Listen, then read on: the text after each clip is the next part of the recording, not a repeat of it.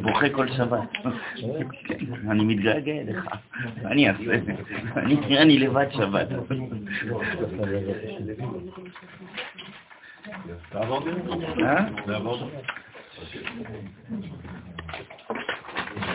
מרגיש כל כך בודד.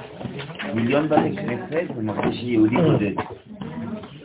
השם ייחוד קודשה ברך ושכנתה, דחילו ורחמו ורחמו ושם שם של ישראל. אנחנו בקטע האחרון של הדף מספר 2, קצת שמאלי ומפרש.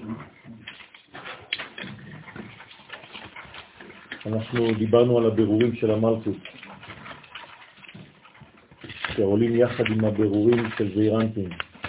בגלל שאסור להפריד ביניהם, ותמיד כשיש ברורים של אחד, יש גם ברורים של השנייה. כלומר, זעירנטין דואג גם לעצמו וגם לאשתו. זה נקרא ברורים,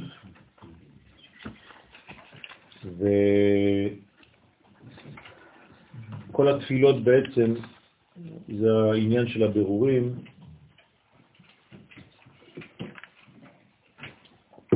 יחד עם זעירנטין ועם מלכוס, כן, מחכים כולם לעניין של המלכוס, שנאמר עליה תפילה לענית יעתו, בגלל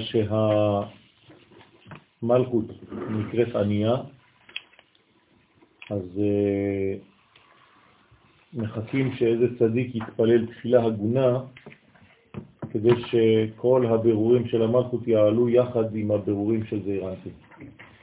הוא מפרש וצלותה דעני הוא שכינתה. תפילתו של עני היא בשביל השכינה. היינו להעלות את ברורי המלכות. נכון, הצדיק, יסוד, גם כן נקרא עני. היסוד נקרא עני בגלל שהוא בעצם אינו פועל עבור עצמו, אלא עבור כנסת ישראל. אי אפשר לקרוא לצדיק, אדם אין לו כינוי של צדיק אם הוא דואג לעצמו, אין דבר כזה. צדיק זה תמיד בגלל שהוא דואג לכנסת ישראל. כנסת ישראל זה המלכות. היא נקראת כנסת ישראל.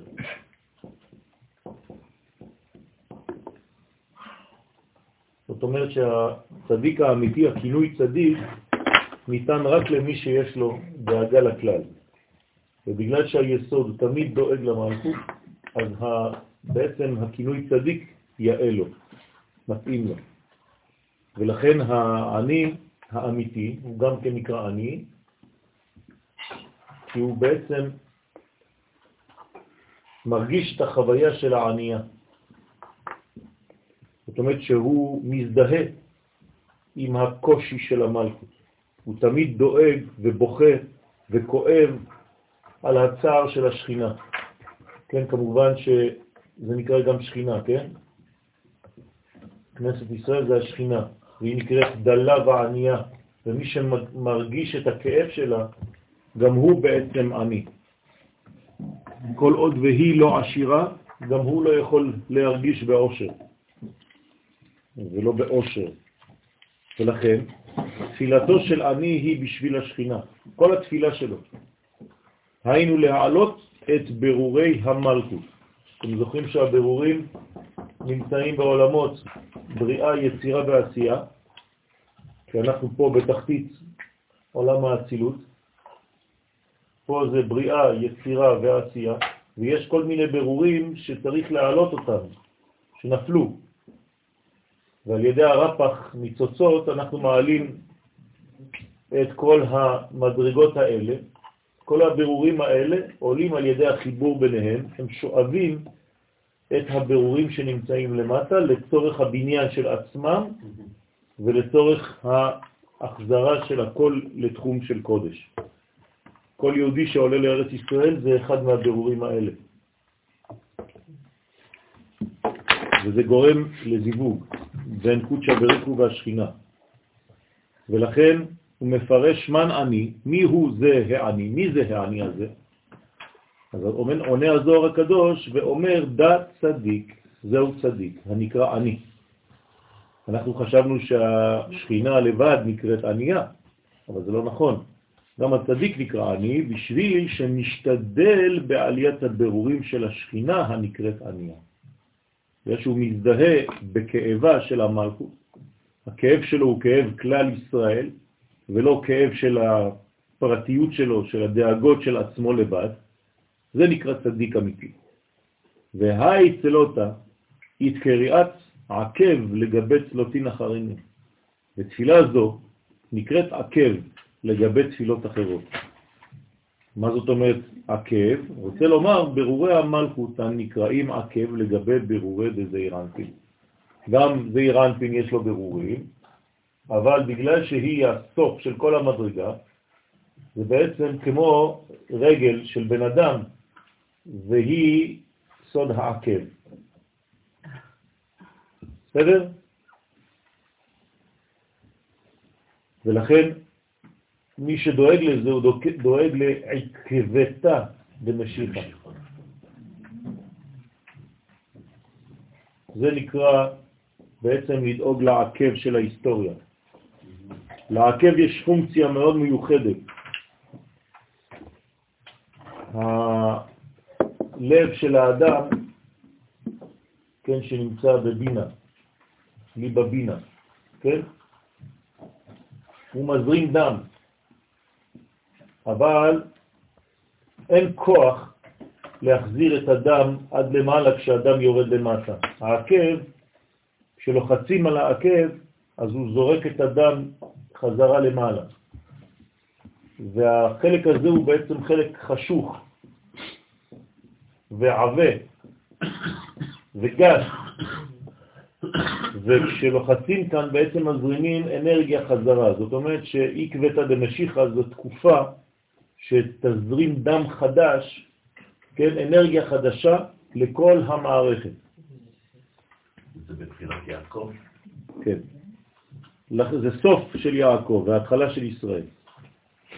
כן, היעקב זה י' שירד לעקב, י' עקב, וישראל זה י' לראש, אותיות ישראל.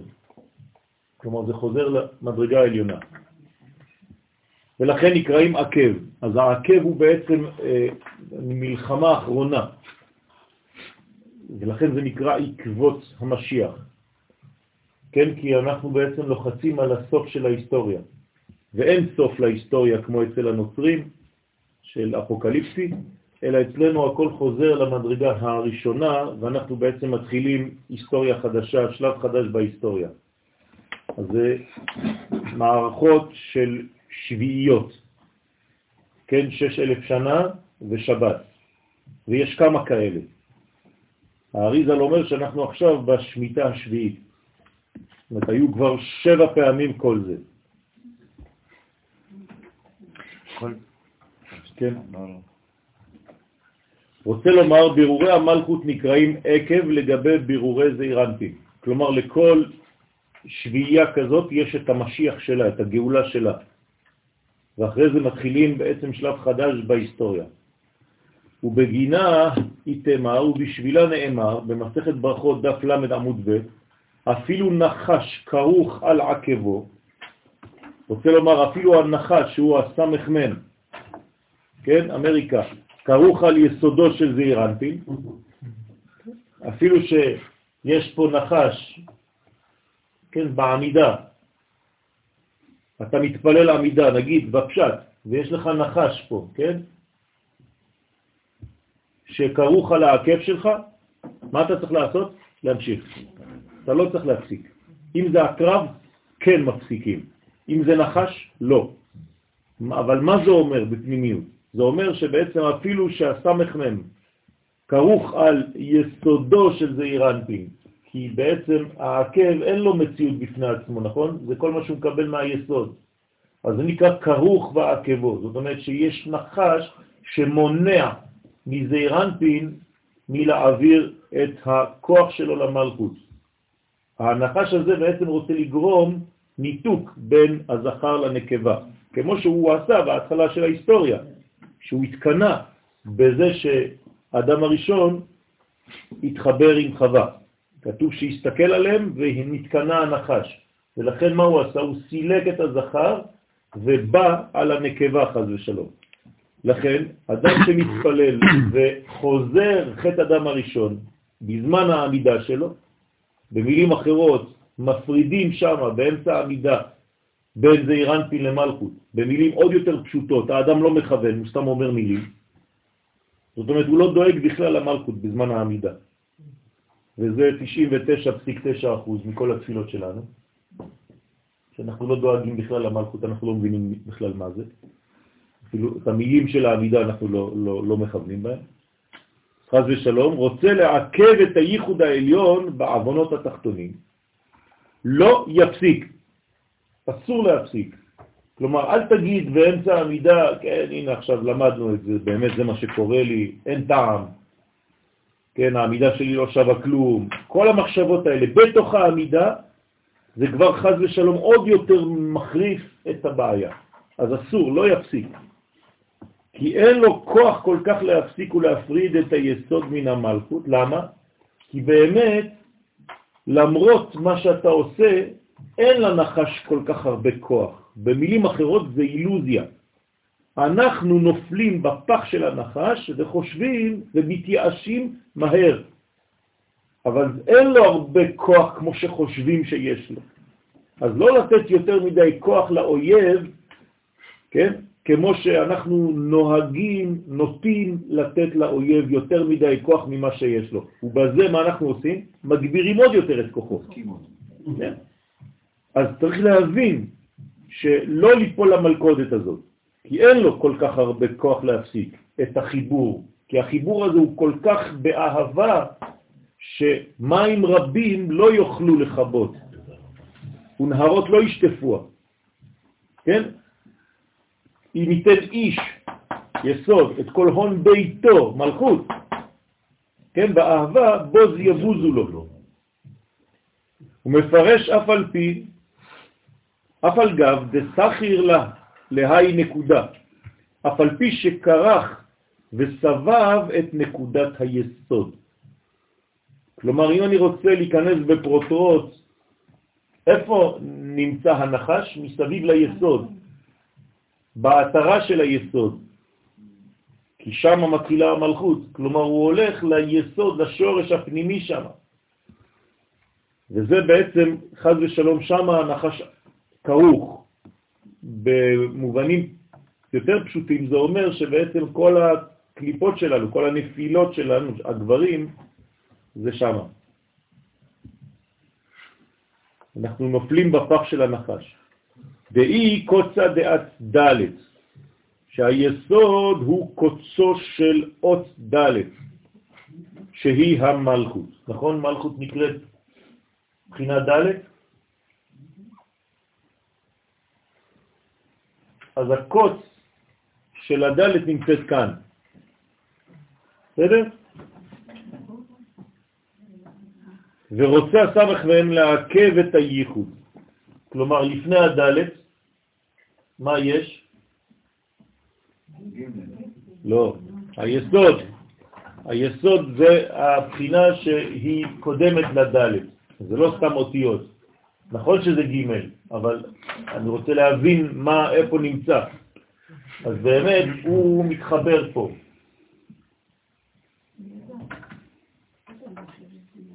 בסדר? זאת אומרת שכשהוא נותן, הייתי צריך לעשות את הרגל שלו פה. זה הג' קווים? כן, יש פה חיבור ביניהם, גומל דלים. בסדר? הוא בא תמיד בג' קווים, הייחוד הוא בג' קווים. מה זאת אומרת הייחוד בג' קווים? אתה לא יכול להתחבר עם האישה רק למטה. אתה צריך מחשבה, דיבור ומעשה, זה מדע. אם אין לו, אין מדע. כן? אם לא, זה חז ושלום חיבור זנות.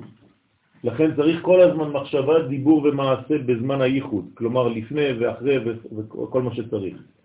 בכמה חובים, בכמה אבונות של ישראל, ולכן כל פעם שאין חיבור ביניהם, זה בגלל האבונות.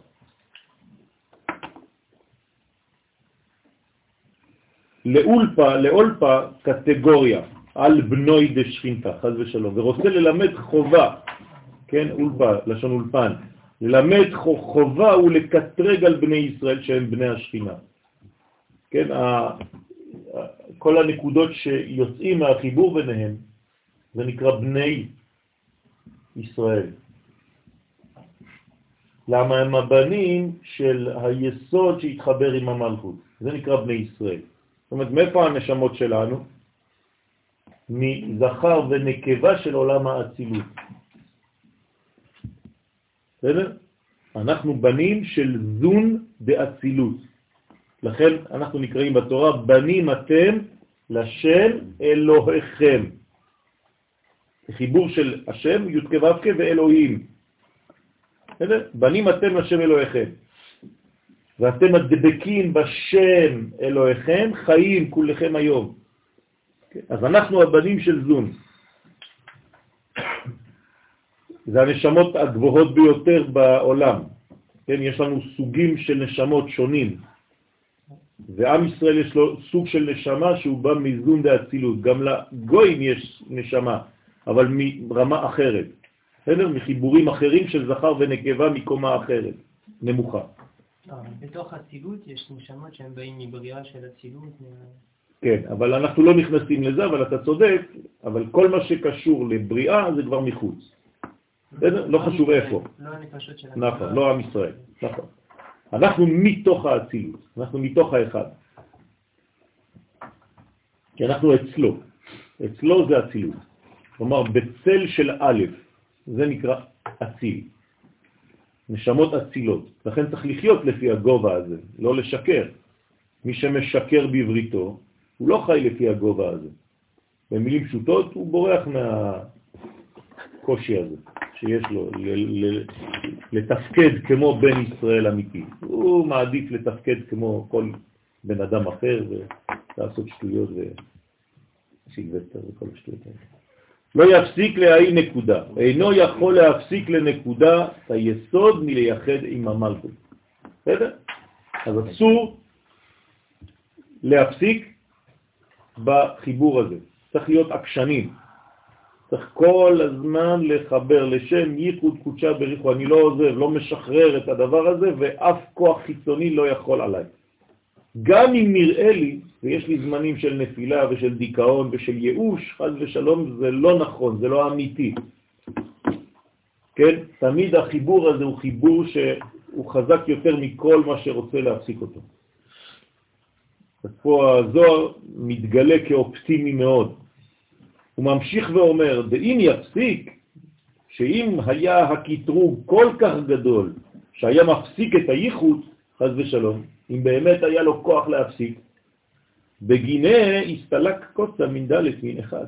אז חז ושלום היינו מסלקים את הד', את הקוץ הזה, ואז זה הפך את הד' לרש.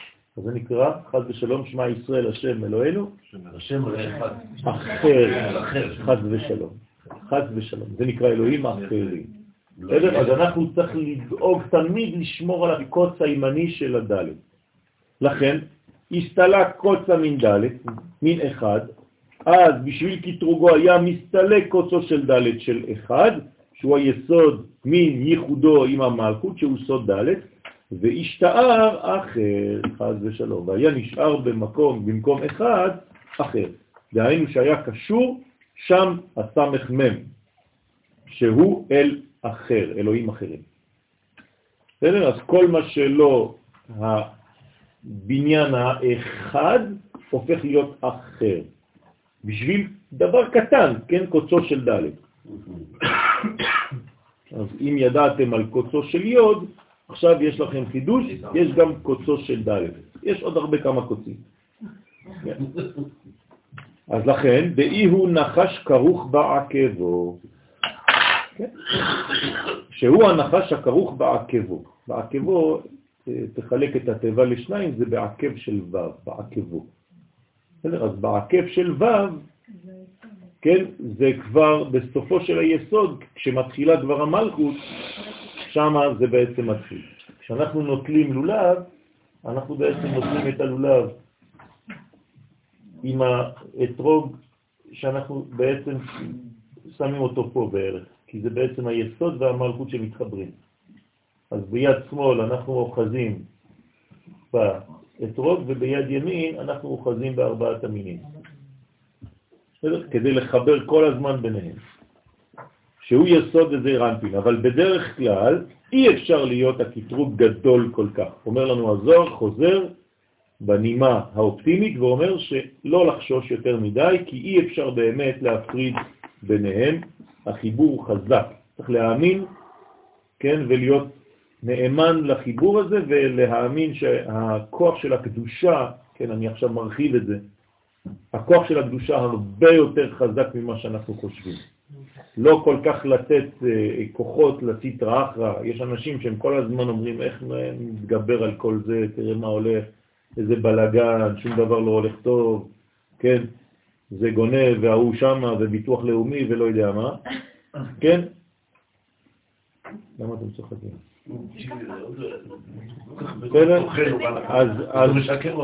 אז בעצם אה, זה הבניין, לא, לא ליפול למלכודת הזאת, זה סתם אילוזיות חיצוניות, יש בעיות, אבל זה לא כל כך חמור כמו שזה נראה כלפי חוץ.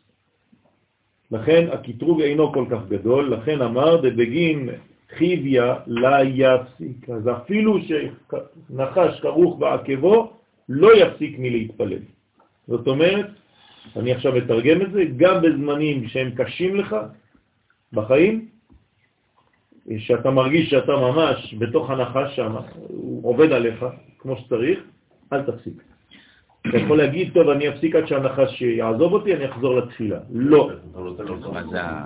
מה זה הקרב? הקרב זה משהו אחר. כן, הנה עוד מעט נגיע. אל תדאג. מה? קוצו של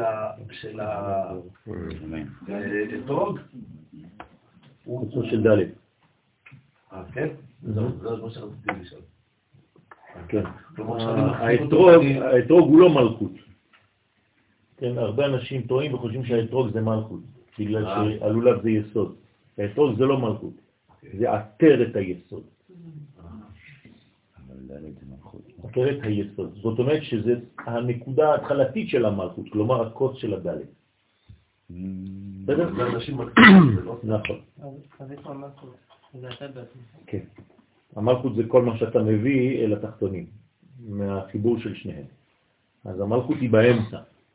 איפה האמצע? הרי אתה מסתובב לכל הכיוונים, חוץ מהאמצע. האמצע זה המלכות. הקדוש ברוך הוא מתגלה רק באמצע. ולכן, דבגין דחיביה לה יפסיק.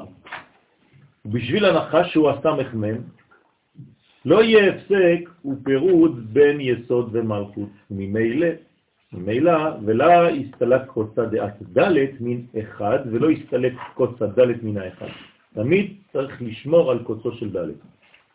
אלא זון יהיו בייחוד ואחדות אחת. זה שמה ישראל.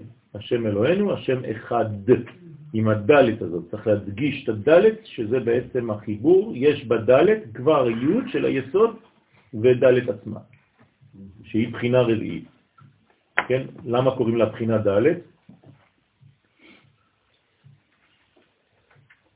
כי לפניה יש שלוש בחינות, ואילו הן חוכמה, בינה, תפארת, והמלכות היא הדלת. חוכמה, בינה, תפארת, מלכות. לכן קוראים לה בחינת דלת, כן, בזוהר. זה מדברים על פרצופים, נכון? מה עם דעת? למה לא... כי דעת זה, זה, אם יש חוכמה, בינה ותפארת, זאת אומרת שהיה דעת.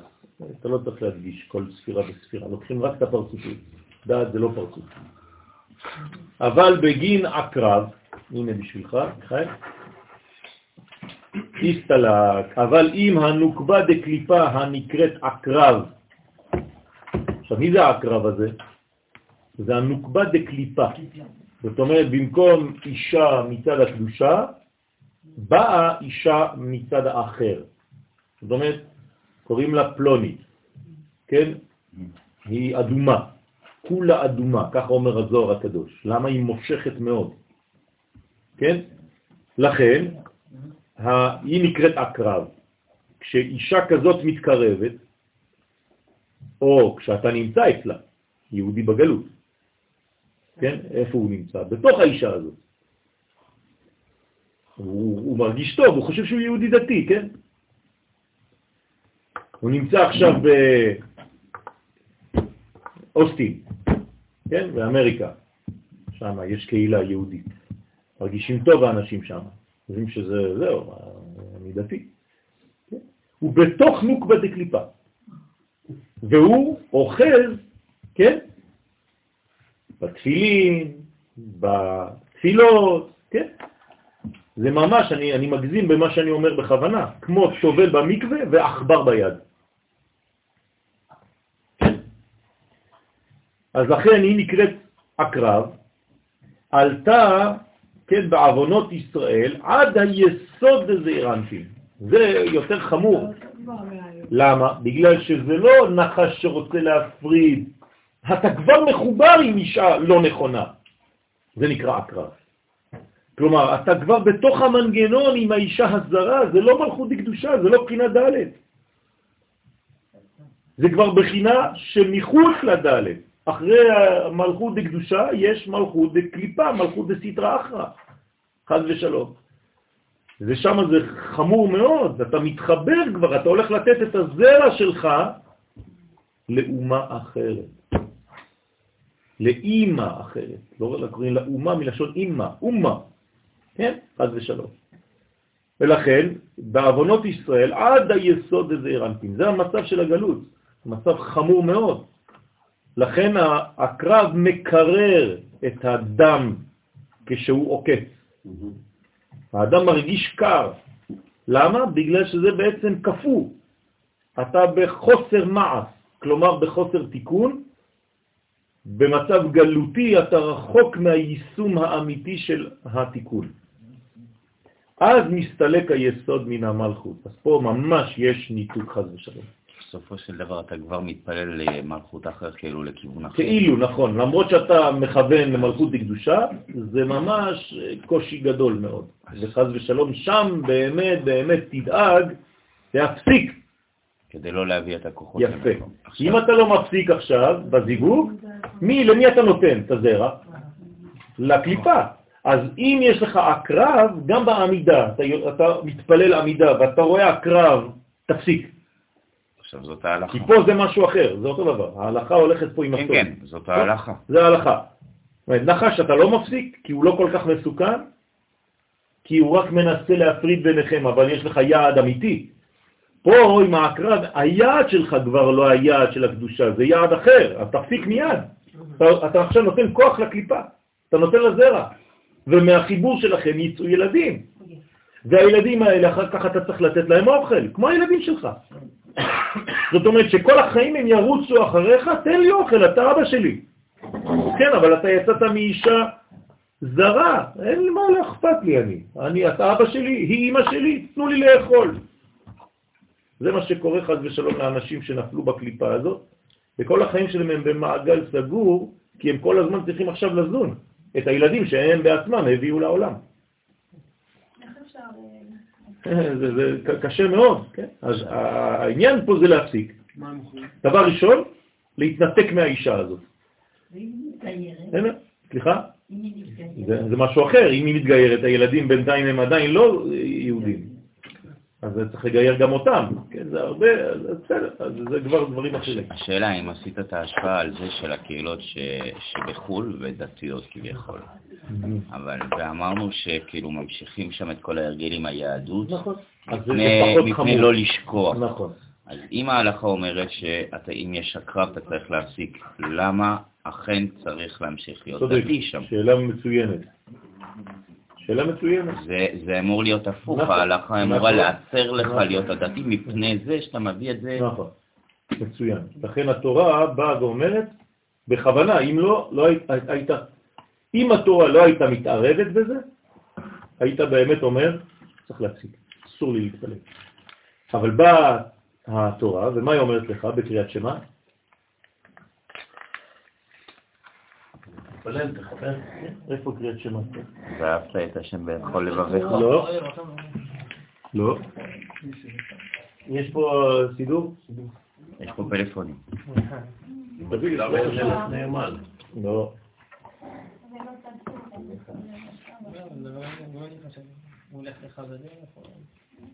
לא, דבר יותר כללי. אתם נכנסתם כבר לפרט. תראו מה כתוב בקריאת שמע.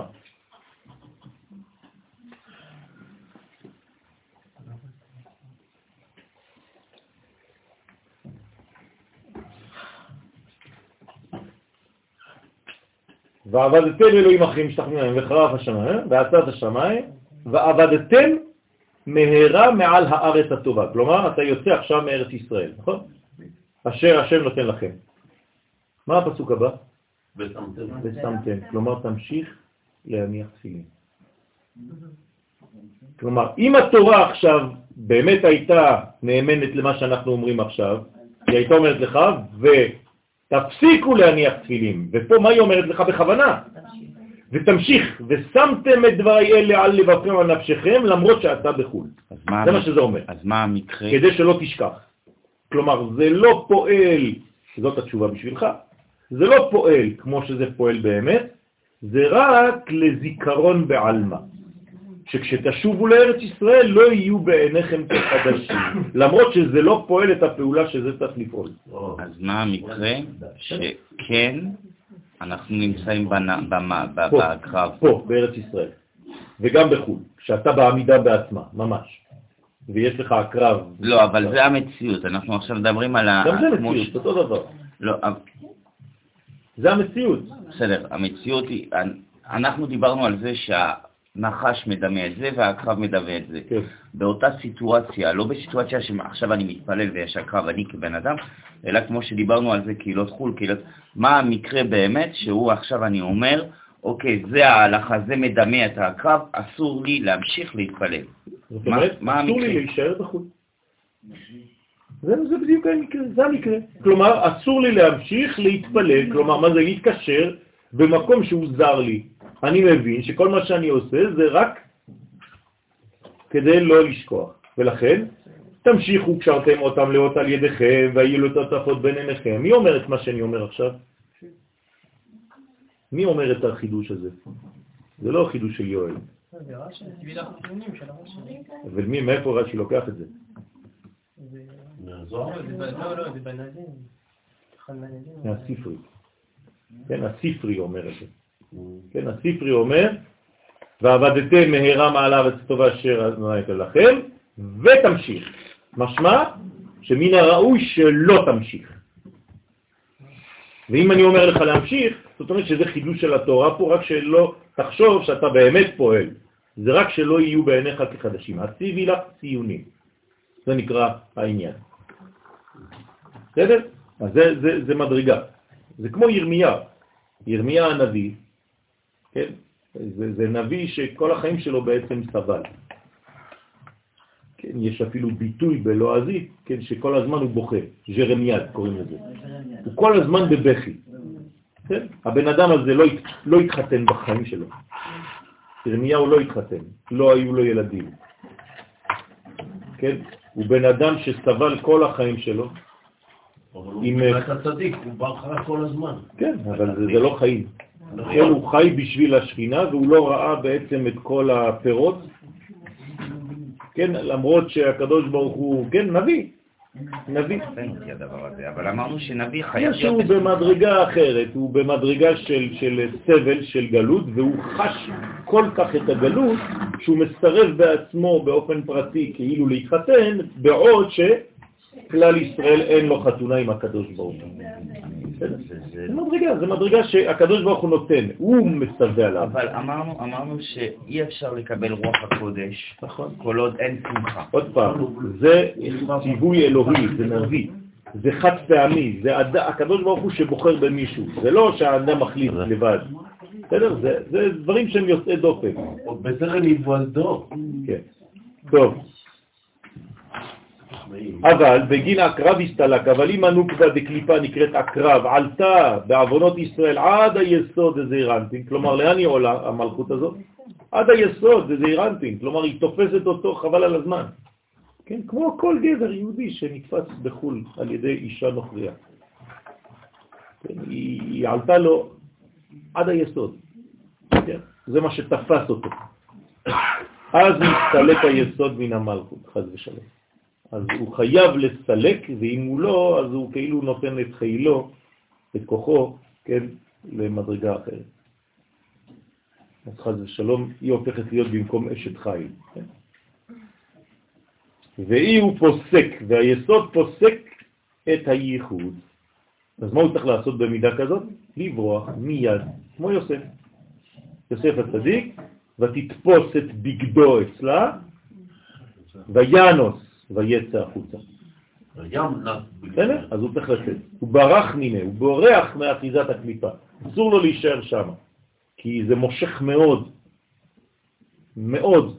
כלומר, רוב היהודים, 85-90 אחוז היום, שנופלים זה זה. זה בגלל זה. כן? אז עדיף לא לגדל ילדים שם, חז ושלום, כי זה, זה ממש הריזיקה הכי גדולה שיכולה להיות. בגדו זה בגד שלו, לא? כן. הוא השאיר את החיצוניות, את החלק הלבוש, את הגילוי אצלה. בסדר? כלומר, אין לו גילוי עכשיו. צריך למצוא אישה בקדושה כדי לה... שיתגלה דרכה, כי האישה היא לבושו, כן? אשתו כגופו. וכאילו השאיר את הגוף אצלה. כן, במרכאות, כן? הגוף אני נותן לך, אבל הנשמה לא. הדאו בכתיב, זה שכתוב, ויעזוב בגדו בידה. כן, הנה, זה כמו אשת פוטיפר עם אה, יוסף הצדיק. הוא עזב את בגדו בידה, היינו היסוד עזב את הנוקבה דקליפה שהיא בגדו של הזכה, כאן הוא בעצם זורק מעליו, משיל מעליו את העור של הנחש, זה הבגד החיצוני שלו, שהוא מתלבש בה, בידה של המלכות. כלומר, הוא חוזר ליסודות הפנימיים שלו. הוא לא מתחבר לשם. וינוס ויצא החוצה. בסדר? והיסוד נס החוצה כדי שלא תתאחז בו הקליפה. מה זה החוצה?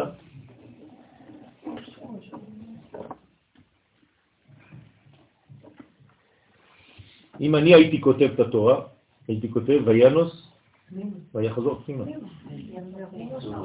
אתם מבינים? אז למה כתוב ויצא החוצה? יפה. ביחס לשם זו יציאה החוצה. זה לצאת מחוץ לקליפה. אז הוא היה בפנים. ודאי שהוא היה בפנים, צריך לצאת משם. אבל כל הפנים הזה, איפה הוא נמצא? בחוץ. לא בפנים. אתם מבינים מה זה אומר? כן. זה נקרא חוץ לארץ. אז זה היה בפנים של החוץ. יפה. לכן הוא צריך לצאת מן החוץ של הפנים. הנחש? הנחש, לא, הנחש, לא, הנחש הוא, הוא, הוא לא זה ולא זה. הוא פשוט מנסה לחבל, כמו הנחש בגן עדן. הוא לא, הוא נפשים. הוא, השכל של האדם. הנחש זה השכל, זה הלוגיקה שלו. כמו בדיוק, בדיוק. בדיוק. ולכן זה בגמטריה משיח, תלוי מה אתה עושה איתו. כלומר, או שאתה מכניס אותו לקליפה, או שאתה לוקח אותו לכיוון של הקדושה. מי זה הגלות, האומה שדומה לנחש? אמריקה. יוון, יפה מאוד. יוון, ולכן היא נקראת בצלם של נבוכדנצר, איך קוראים ליוון? בצלם שראה נבוכדנצר. אתם רואים שהוא ראה דמות של ענק מכל מיני חומרים, נכון? הראש שלו, רישא דהבה, ראש מזהב, כן? הגוף מנחושת, זה יוון. נחש, נחושת. חושת, בסדר? אפשר להגיד גם ש... ב- ב- בנחש הבעיה זה כמו שהרב אומר, במחשבה. יכול להיות שהמחשבה לא מתוקנת, אבל לפחות המעשה בכיוון הנכון. אבל הקרב, אפילו עם המחשבות טובות, בגלל שהמסגרת לא מאשימה, נכון. בדיוק, בדיוק. שם אסור ממש לתת, כי אתה נותן את הכוח שלך לקליפה ממש. לכן אסור. עכשיו,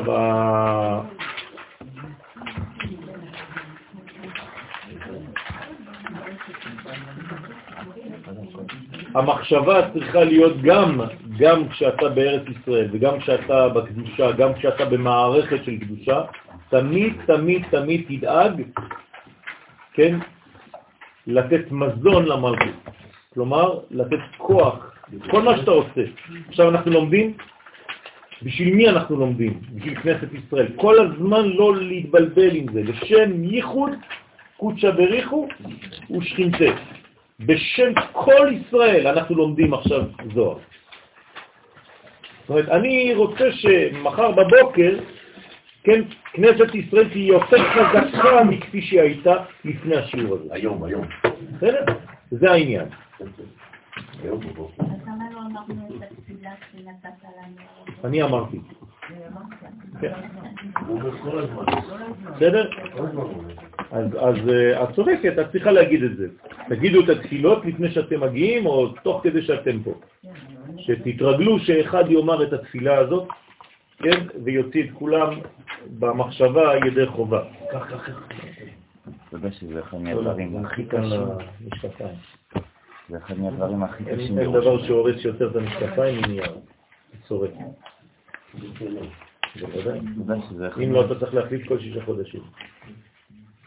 זה צריך להיות כמו... זה מוריד כל הציפוי. הנייר שורף. אם תסתכל בתוך הנייר בזכוכית מגדלת, אתה תראה נייר סופי. לכן כשמקנחים יותר מדי את האף, כולו נהיה כמו איזה תפוח אדמה, סוגניה. בגלל שאתה בחיכוך מתמיד. כן. מצד אחד אתה אומר שצריכים לחשוב על כנסת ישראל, אומרת, על המלכות, כן. על השכינה וכו'. מצד שני אתה אומר שישועתו זה שלו, הישועה. נכון. בגלל שברגע שאני בונה אה, אותה, אני בונה כלי בשבילו, אז זה הישועה שלו. אני מכין לו, אני מכשיר בשבילו כלי. הרי אמרנו כבר כמה פעמים, כשהקדוש ברוך הוא רוצה להתחבר עם השכינה, הוא צריך למצוא אותה ביופייה, נכון? יפאת רעייתי כתרצה, כן? נבק ירושלים, איומה כנתגלות, כן? מי זאת? אז מה זה מי זאת עולה מן המדבר? הוא שואל אותה, מי? לאיזה מכון יופי הלכת כדי להיות כל כך יפה? מה היא אומרת לו? בניי, זה הילדים שלי, בני ישראל, בלימוד, בתפילות, הם עשו אותי יפה כזאת. אז היא עכשיו היא אומרת את השמות של כל מי שעשה אותה יפה. אתה עשית לה את הציפורניים, הוא עשה לה את הריסים, הוא עשה לה את ה... לא יודע מה, כל השעות של פומפונים שם, כאילו זה, זה קילומטר מרובע בראש, כמה כבר אפשר? אז כל זה בעצם, זה בני ישראל, ולכן כל אחד מקבל לפי החלק בפנים, ביופי של אותה אישה, בגוף שלה שהוא בנה. כל אחד מאיתנו מחזק חלק מאיבריה של האישה, הקוסמית הגדולה הזאת שנקראת כנסת ישראל. לכן כל אחד מאיתנו קשור לאיבר מיוחד בעולמות העליונים. ואני כל הזמן דואג לאותו איבר. אה, זה כבר לימוד. זה כבר לימוד בפני עצמו. כן, כל, כל, כשהתלמיד מספיק ברמה, אז הוא מגלה איזה חלק הוא נמצא באדם הראשון. זה נקרא חלק שלו באדם הראשון. טוב, זה לא לפי דור? סליחה? זה לא לפי דור? שכולנו... זה בכללי זה לפי דור, ובתוך הדור, בפרוטרוט, יש כל הזמן. הרי כל תא שלי מגלה את כל מה שיש לי בזהות הכללית. זה אותו דבר. תמיד זה ה-DNA חוזר כל הזמן על כל הגוף. האדם זה נקרא עולם קטן. מה שמובא להלן, שרבי שמעון, זכותו תגן עלינו אמן, וחבריו, זכותם תגן עלינו אמן, ראו איזה צדיק, כן, מחמר אחר בהמות. כן? מה זאת אומרת שהצדיק מחמר אחר בהמות? זה יין. מה זה לחמר? לא, מנהיג אותם. מנהיג, מנהיג זה נקרא לחמר. בסדר? כמו רועה צאן עם קבצים, אותו דבר עם בהמות, שזה כבר גס, כן, בהמה גסה, אז הוא מחמר, מלשון חמור, חומר, כן, אז הוא מחמר אחר הבהמות. כן? אומרים שמי שעובד עם בהמות גסות, הוא רואה כל החיים שלו רק את הישבן שלהם. נכון? כי הוא מאחורה. אז זה, זה, זה, זה לא פשוט. כלומר, האדם, העיניים שלו הופכות להיות גסות, הוא כבר לא רואה את המציאות, הוא כל הזמן רואה את זה של החמור מאחורה. אז זה פועל. אדם שרגיל לראות קדושה, אז הוא מתרגל גם כן לראות קדושה, תלוי איפה אתה מגדל את הראייה שלך. לכן, פה זה צדיק שמחמר. מה זאת אומרת צדיק מחמר? תכף נראה. עניינו הוא, כן, עכשיו הם מדברים על צדיק כזה שמחמר. אז אומר רבי שמעון לתלמידים שלו, עניינו הוא כי כשאדם עוסק בתורה לשמה, מה זה לא תורה לשמה? כן, אבל מה זה תורה לשמה? זה הזוהר. יפה. תורת הסוד נקראת תורה לשמה. ככה כותב הרשש הקדוש. זאת אומרת, אתה רוצה ללמוד תורה לשמה, תלמד זוהר. זה נקרא תורה לשמה. למה זה נקרא תורה לשמה? כי היא כוללת את הכל. כי אתה לומד אפילו כשאתה יודע שאתה לא מבין באמת מה אתה לומד. זה ממש לשמה. בסדר? לכן זוכה, אדם שלומד בצורה כזאת, שהוא יודע שהוא פועל באמת באמת לצורך השכינה ולא רק לצורך תענוג של עצמו, זוכה שמתגלה עליו או אליו נשמת איזה צדיק משורש נשמתו. בסדר? כלומר, כשאתה לומד תורה פנימית, שהיא נקראת תורה לשמה, בא אליך צדיק, וכל הצדיקים שבאים, מי הם? מאותו שורש נשמה שלי. זאת אומרת, אם אני רואה צדיק כלשהו והוא חוזר, כל הזמן זה אותו דמות, אותה דמות שחוזרת, זה אומר שהוא בעצם מהשורש של נשמתי, והוא בא בעצם להגיד לי מה אני צריך להשלים ממה שהוא עדיין השאיר בשבילי. זה נקרא שורש נשמתו. כלומר, אנחנו עושים את אותה עבודה, אנחנו שותפים באותו תיקון. הוא ואני, אני והוא. ותגלה לו רזי תורה, והנשמה הזאת מגלה לו סודות. כן? הרבה יותר ממה שהוא לומד. הוא לומד X, ופתאום הוא מגלה X בריבוע. וכאשר מתגלה רק הנפש של הצדיק, אז מתגלה צורת מחמר אחר בעירן.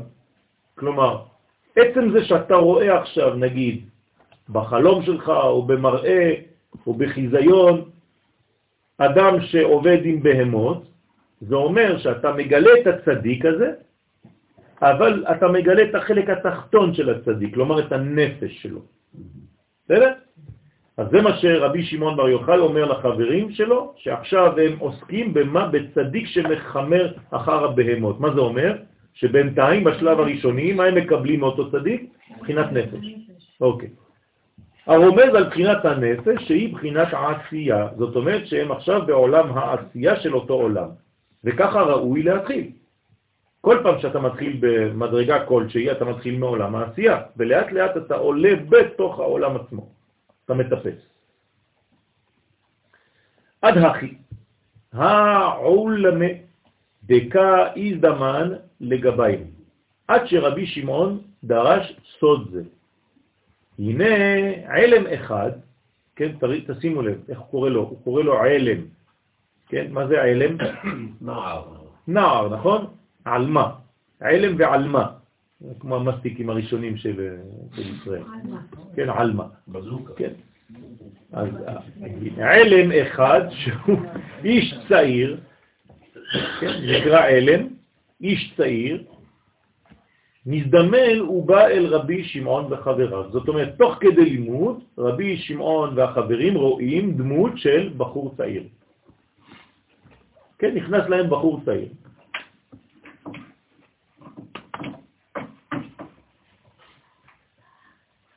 מה? לא, זה לא בא לשכונה בחור חדש. טוב, אז בא אל רבי שמעון וחבריו, לקמן מבואר שהוא היה בנו, עכשיו מי זה אותו אחד? בנו של רב המנונה סבא. בסדר? רב המנונה סבא. רב המנונה סבא היה צדיק, שכבר לא היה איתם שם, צדיק גדול מאוד, הם כל הזמן אומרים מה שהוא לימד אותם, ועכשיו הבן של הרב אמנון הסבא בא, שבא מהגן עדן ללמד להם סתרי תורה. כלומר, הבן של רב אמנון הסבא בא ללמד אותם תורה. בסדר? עכשיו, זו דמות שמגיעה. עכשיו, זה לא שנכנס מישהו באמצע הלימוד. הם מרגישים שפתאום תוכן הלימוד עולה במעלה, במדרגה.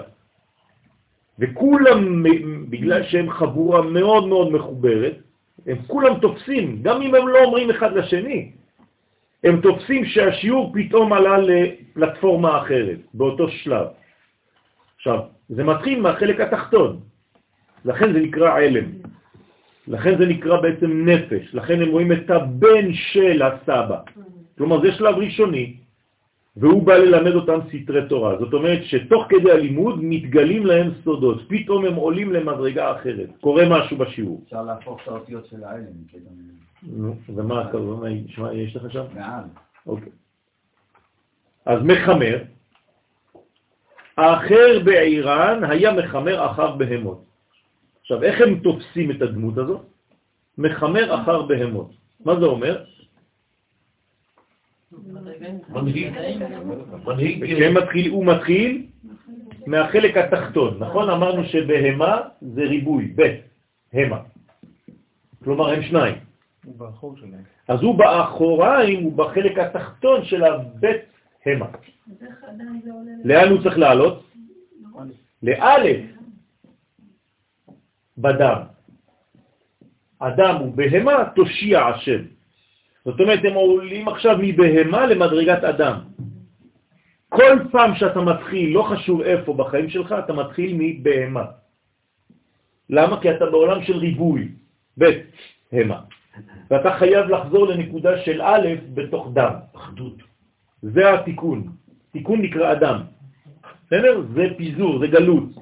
אז המדרגה הראשונית היא תמיד מפוזרת, ואתה צריך לעלות לאט לאט למדרגת אדם. עכשיו, היה מחמר אחר בהמות, זה השלב הראשוני. אמר לו, עכשיו הדמות הזאת שואלת, שאל מהם, מהו ויעזוב בגדו בידה? אני רואה שאתם עכשיו ציטטתם פסוק, את יוסף, מהתורה. אתם יודעים על מה אתם מדברים בכלל? שואל אותם העלם. מה זה ויעזוב בגדו בידה? כלומר, זו לא שאלה סתם שאלה, זו שאלה רטורית. כלומר, הוא יודע את התשובה, רק הוא רוצה לאתגר אותם, הוא רוצה לומר להם, נו תענו לי, בואו נראה מה אתם מבינים. על מה בא לרמוז והשיב בעצמו, הנה, שאלה רטורית, כלומר הוא משיב בעצמו, אלא עקרב היא עקר בית. אלא עקרב הוא אותיות עקר בית. כן? עכשיו, הוא חילק את המילה עקרב ללעקור את הבית, שהיא הנוקבה דקליפה. כי אם הייתה נוקבה דקדושה, איך היו קוראים לה? א', לא עקר, חד ושלום. לא, לא עוקרים שם. כן. אבל בגלל שהיא עדיין בקליפה, היא בדואליות, היא בפיזור, היא בעלמא דפירודה, צריך לעקור אותה, זה נקרא הקרב. כלומר, תעקור מהחיים שלך את כל מה שמפזר אותך. את הבהמיות. עזבו את עצם הקליפה והאישה וההוא והאי. כן? זה, זה עכשיו בנפש של כל אחד מאיתנו. אם אתה אדם מפוזר בנפש הפנימית שלך, אין לך כיוון אחד בחיים. תדאג לזה, זה עכשיו אנחנו לומדים על זה, רבותיי, זה עכשיו. אם אתם מזהים בנפש של עצמכם את הדבר הזה, שכל הזמן מפריע לכם, בעיות של קשב וריכוז, אתה כל הזמן בפיזור, אתה לא מסוגל לעשות דבר אחד. כל רעש קטן מוציא אותך מריכוז. יש לך בעיה, אתה צריך לעשות עבודה פה, של כוונות. אז זה תעזוב כבר, תעקור את הנוקבה דקליפה, כי אתה נותן, אתה מפזר את הכוחות שלך, אין לך כוחות בכלל. למה אין לך כוחות? כי אתה מתפזר. הרי אם היית מרכז את כל העניין רק למקום אחד, זה מה שקורה ברכב. למה הרכב מתקדם? צוריאל, זה שהכל, כל הכוח יוצא רק מנקודה אחת, ואז זה דוחף את האוטו. אם תוריד לו את כל האקזוס למטה, הוא אותו כמו לא, לא מתקדם. אם אני טועה, תגיד לי. זאת אומרת שאתה צריך לרכז את כל הכוחות רק בנקודה אחת, ואז זה נותן לך פוש. זה כמו בלון. אתה לוקח בלון מנפח, ואתה עוזב אותו. בגלל שכל הכוח יוצא רק מהזנב, בורח מהר. זה אותו עניין. גם כאן אתה צריך כל הזמן לחשוב איפה אתה הולך, לאן אתה מתקדם. אל תשכח את היעד בחיים שלך. גם כשבדרך יש לך הרבה בעיות, כמו בגאולה שלנו. היעד זה גאולה שלמה, ובדרך יש מלא בעיות.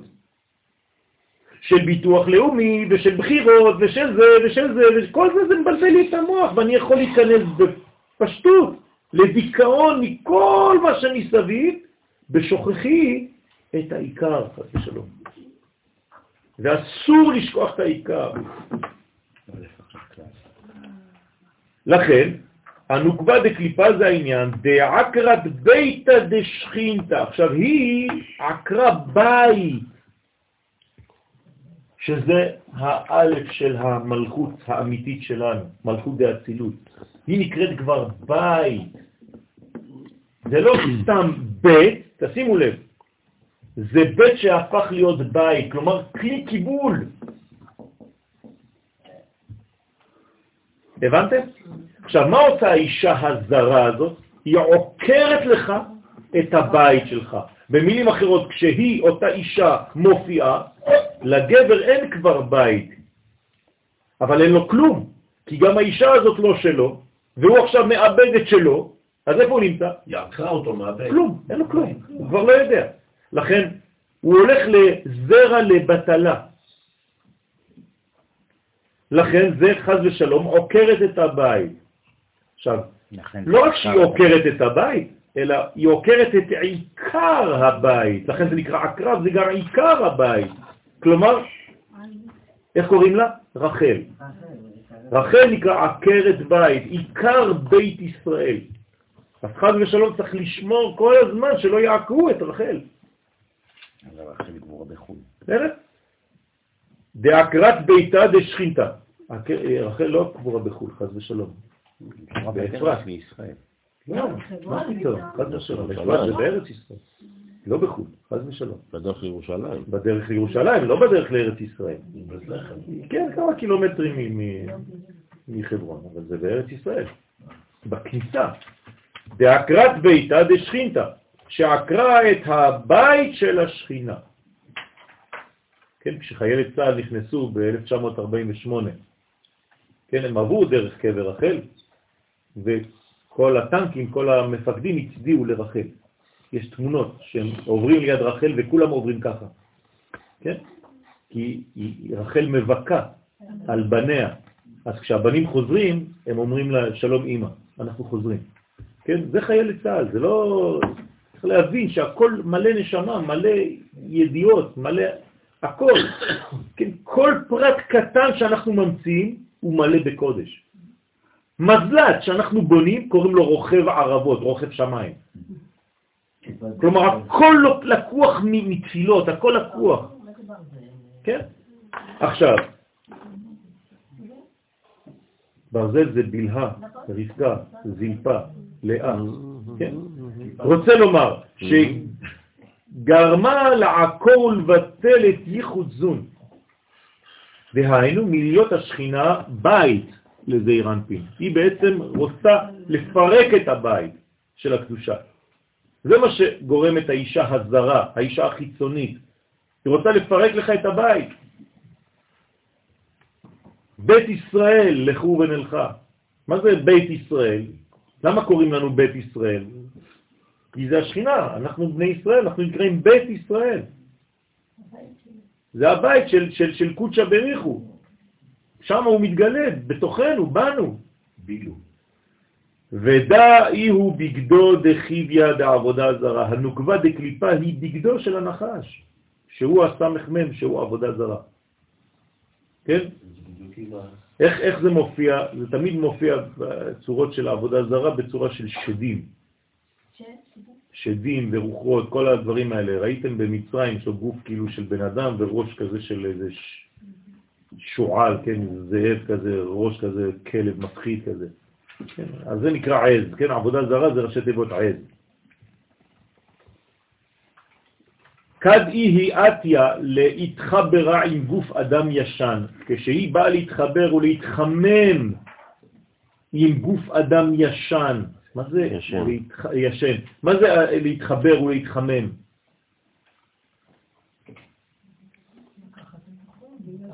היא לוקחת ממנו את כל הזרע, את כל החיות, היא באה להתחמם בקרבו, כן, בחיקו.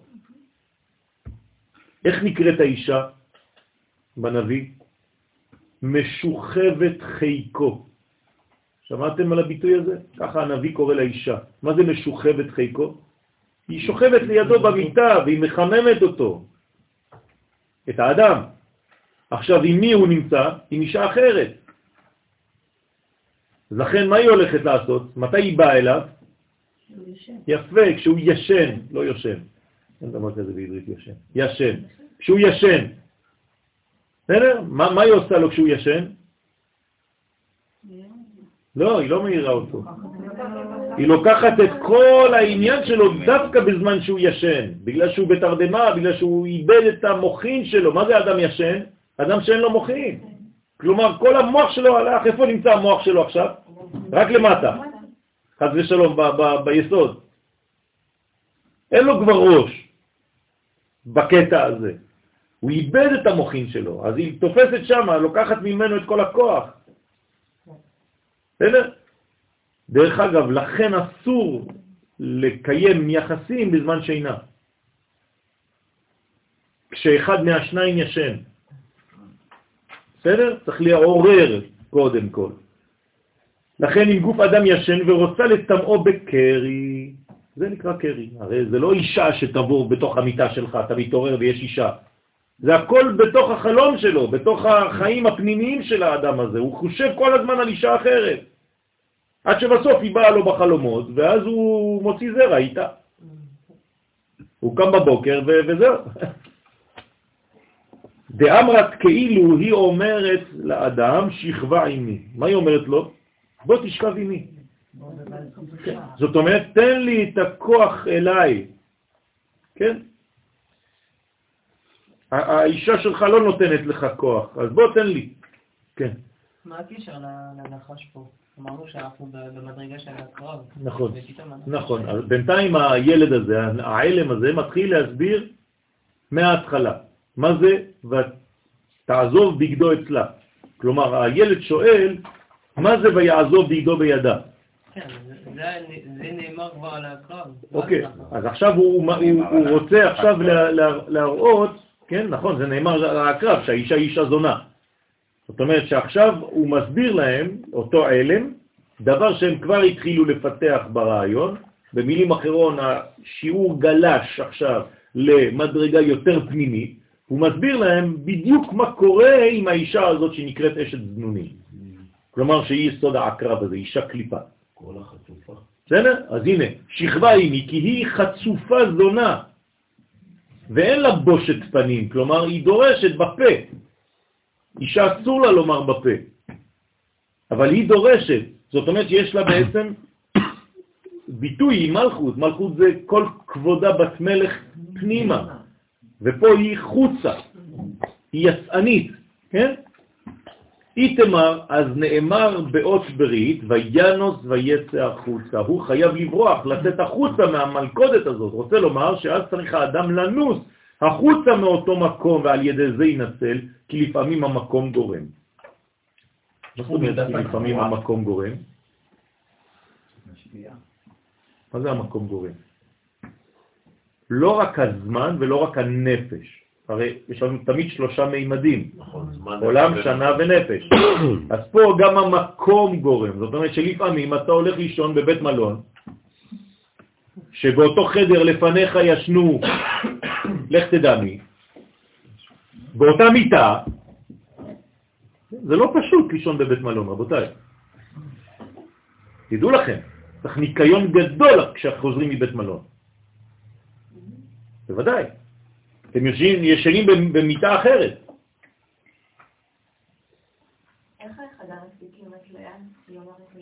אה, י- בגלל זה, בגלל זה יש, יש אה, גם עונש, המדרגה הזאת, היא נקראת תנועה. כן.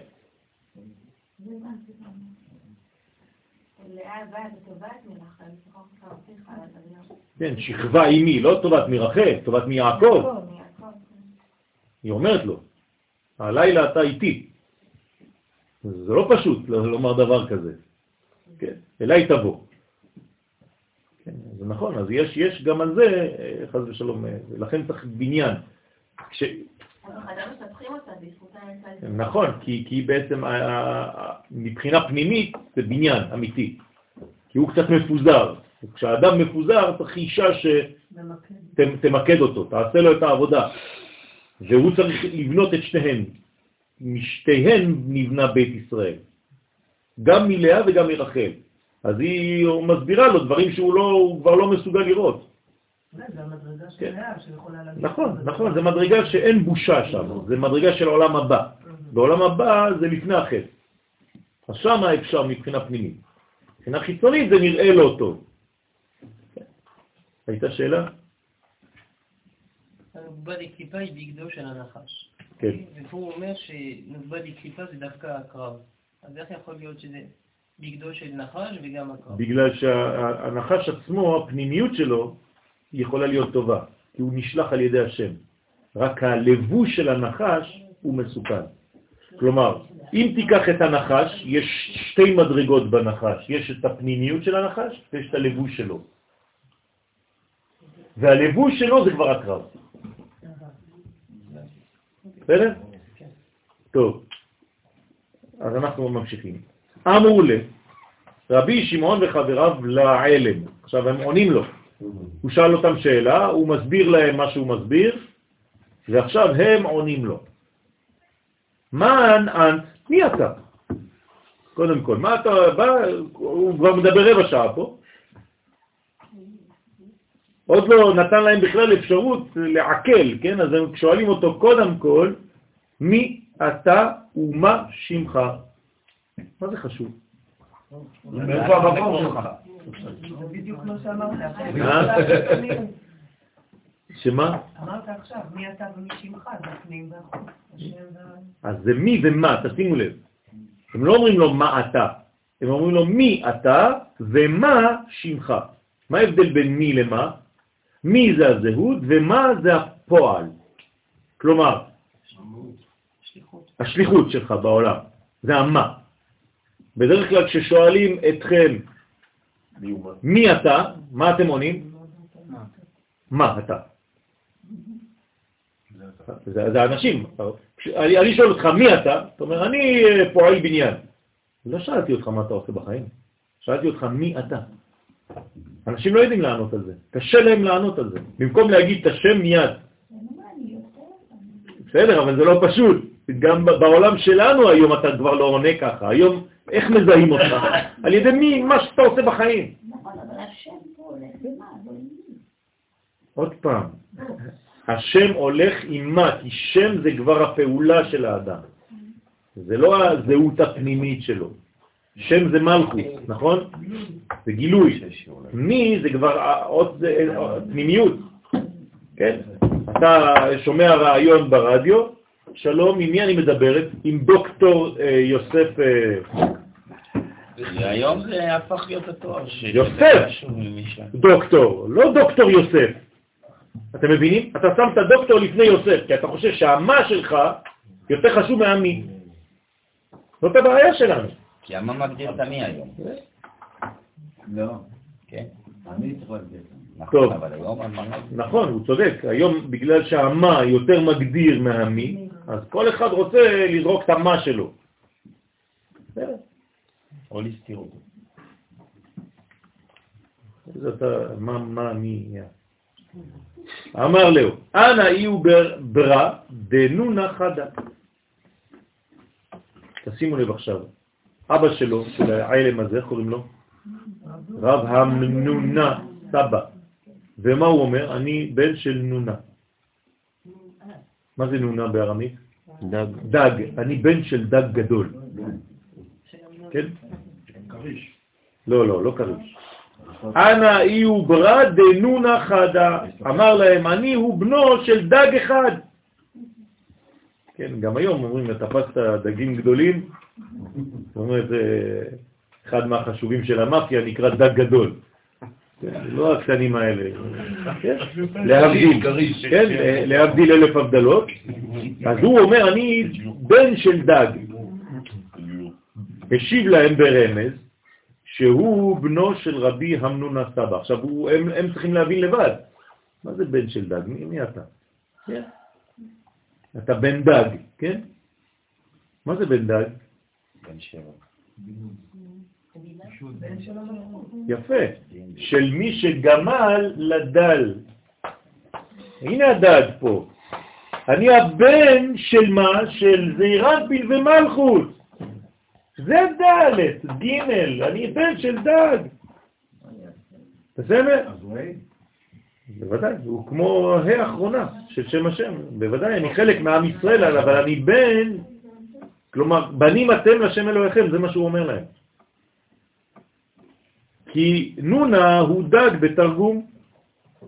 עכשיו, למה קראו לו רב אמנונה בסוגריים? כי רב אמנונה היה ניצוץ מנשמת משה רבנו. עכשיו, תשימו למי מדבר איתם. כמו הבן של משה רבנו, כי הרי הרב של הרב אמנונה היה הניצוץ של משה רבנו, ששורשו היה מיסוד דאבא. כלומר, מאיפה הוא בא? מיסוד דאבא, מיסוד דחוכמה. ויסוד נקרא דג בכל מקום. לא חשוב איפה, דג זה תמיד יסוד. לכן בערב שבת צריך לאכול דגים, וגם בשבת בכל הסעודות. כמבואר בזוהר פרשת שמות, זאת אומרת שמי זה בעצם משה רבנו, איך הוא נקרא? הלוויתן הגדול, לוויתן זה יצרת לשחק בו. על מי זה נאמר? על משה רבנו. בסדר? אנחנו חושבים שהקדוש ברוך הוא משחק עם לוויתנים באמבטיה, כן? חס ושלום, כן.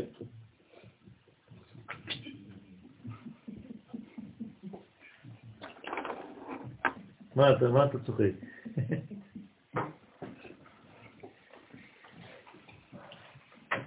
כמו ההוא שמשחק, והוא חושב שהוא יהיה רב חובל כשהוא יהיה גדול, כן. למעשה כל מה שקורה עכשיו זה שיח פנימי שלהם, של ה... בוודאי. שום דבר חיצוני. בוודאי, אבל אנחנו מתרגמים את זה כאילו מספרים לנו סיפור של מה שקורה שם. כן, אבל, אבל זה מסתדר עם מה שאמרת, שכל מי שלומד אה, זוהר, אז הוא... הוא קשור לשורש... נכון, נכון, נכון. אז מספרים לך דרך סיפור אינפורמציה. איך אפשר להעביר אינפורמציה הכי טוב? תמיד סיפור. כי הקדוש ברוך הוא פונה למשה רבנו ואומר לו שהוא רוצה שהוא יגיד, אז הוא אומר לו, אני? בוא תראה מי יש לך. כן, נכון. הוא התכוון למי? רבי שמעון בר יוחאי. נכון, טוב. אז לכן, גשת... כן, דשת בימה רב רבע. עכשיו, למה הוא נקרא דג? בים. כי הוא, הוא שט שהוא משוטט בדעתו בים הגדול של החוכמה. של החוכמה. לכן התלמיד חכם, איך הוא נקרא? דג. זאת אומרת, דג שהוא שוחה במים עמוקים של התורה. ככל שהדג גדול, הוא יכול להיכנס יותר עמוק, נכון? מתחת למים. זאת אומרת, הוא יכול להעמיק בלימוד שלו. הוא לא סוגר את העיניים. אף פעם הוא לא עוצם עיניים, נכון. כן. כי יסוד דאבא הוא מקור התורה. כלומר, מאיפה התורה יוצאת? אמרנו, משה קיבל תורה מסיני, נכון? סיני זה בינה. אבל מאיפה הבינה קיבלה? מיסוד דחוכמה. עכשיו, היסוד דחוכמה הוא נקרא דג. והוא נקרא בעצם שורש התורה. כלומר, כל התורה מתחילה ביסוד דאבא. הנה? מה? זה גם סבא ישראל? ישראל סבא, נכון, נכון. הוא בלע כל נונים דימה. עכשיו, אותו דג גדול, שהוא מתקדם, מה הוא עושה? הוא בולע את כל הדגים הקטנים. כן? והוא בולע את כל דגי הים. מה זה אומר שהוא בולע אותם? הוא מפנים. דהיינו שבולע את כל תלמידי החכמים בקושיותיו. יש לו קושיות ששום תלמיד חכם לא יכול לעמוד בפניו. הוא כל כך חזק בתורה, כל כך גדול בתורה, שכל האחרים הם כמו דגים קטנים, דגיגים. כן, בולע אותם, או אפילו לא לועץ, כן? אוכל אותם. רוצה לומר שלא היה מי שיתרץ את קושיותיו. של מי? של רב המנון הסבא, הדג הגדול. כלומר משה רבנו.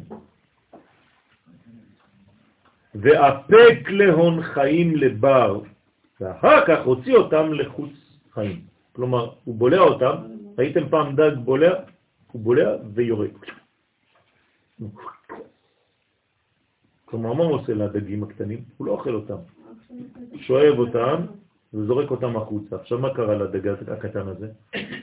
קיבל טראומה מסכן, לא יודע מה קרה לו, אבל מבפנים הוא בנה אותו. כלומר, מה עושה הרב הגדול לתלמיד? בשלב הראשון התלמיד מרגיש שהוא מת, אין לו תורה ביחס לרב. אני זוכר כשיצאתי מהשיעורים, כשהגעתי לארץ, הייתי נכנס לשיעורים, הייתי, הייתי בוכה ברכב. הייתי מרגיש, קדוש ברוך הוא, אני... כלום, כלום. מה זה החוכמה הזאת שיש בתורה פה? איפה הייתי עד עכשיו? כאילו, כן? כאילו זה נעלם. זה לא נעלב, זה כאב של רקנות, שאתה מרגיש כמה אתה ריק. עכשיו, מה קורה אחרי זה? זה השלב הראשון. אחרי זה אתה אומר, גם אני רוצה.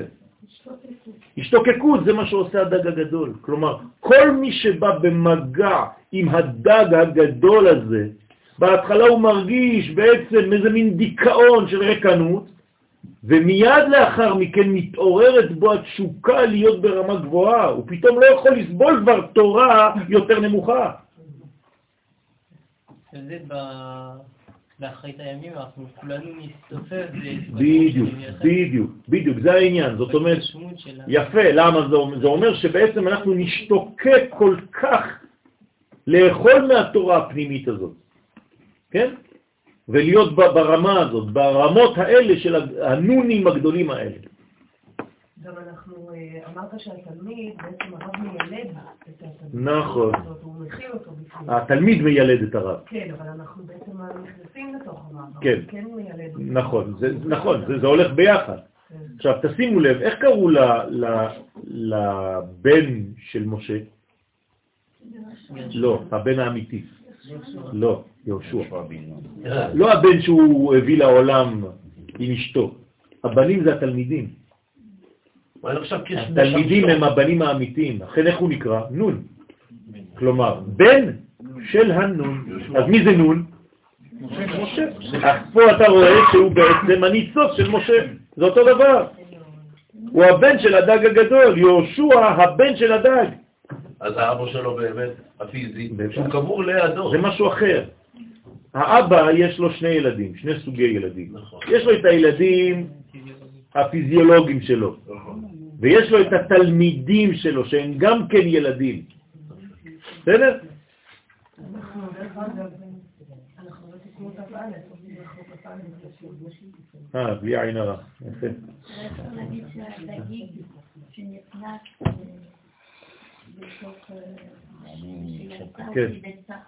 בוודאי, זה, זה העניין. כלומר, לאן הוא הולך? הדג הקטן הוא בעצם נכנס לאן? לבינה. כן. נכון? איפה זה המים העמוקים? זה בינה.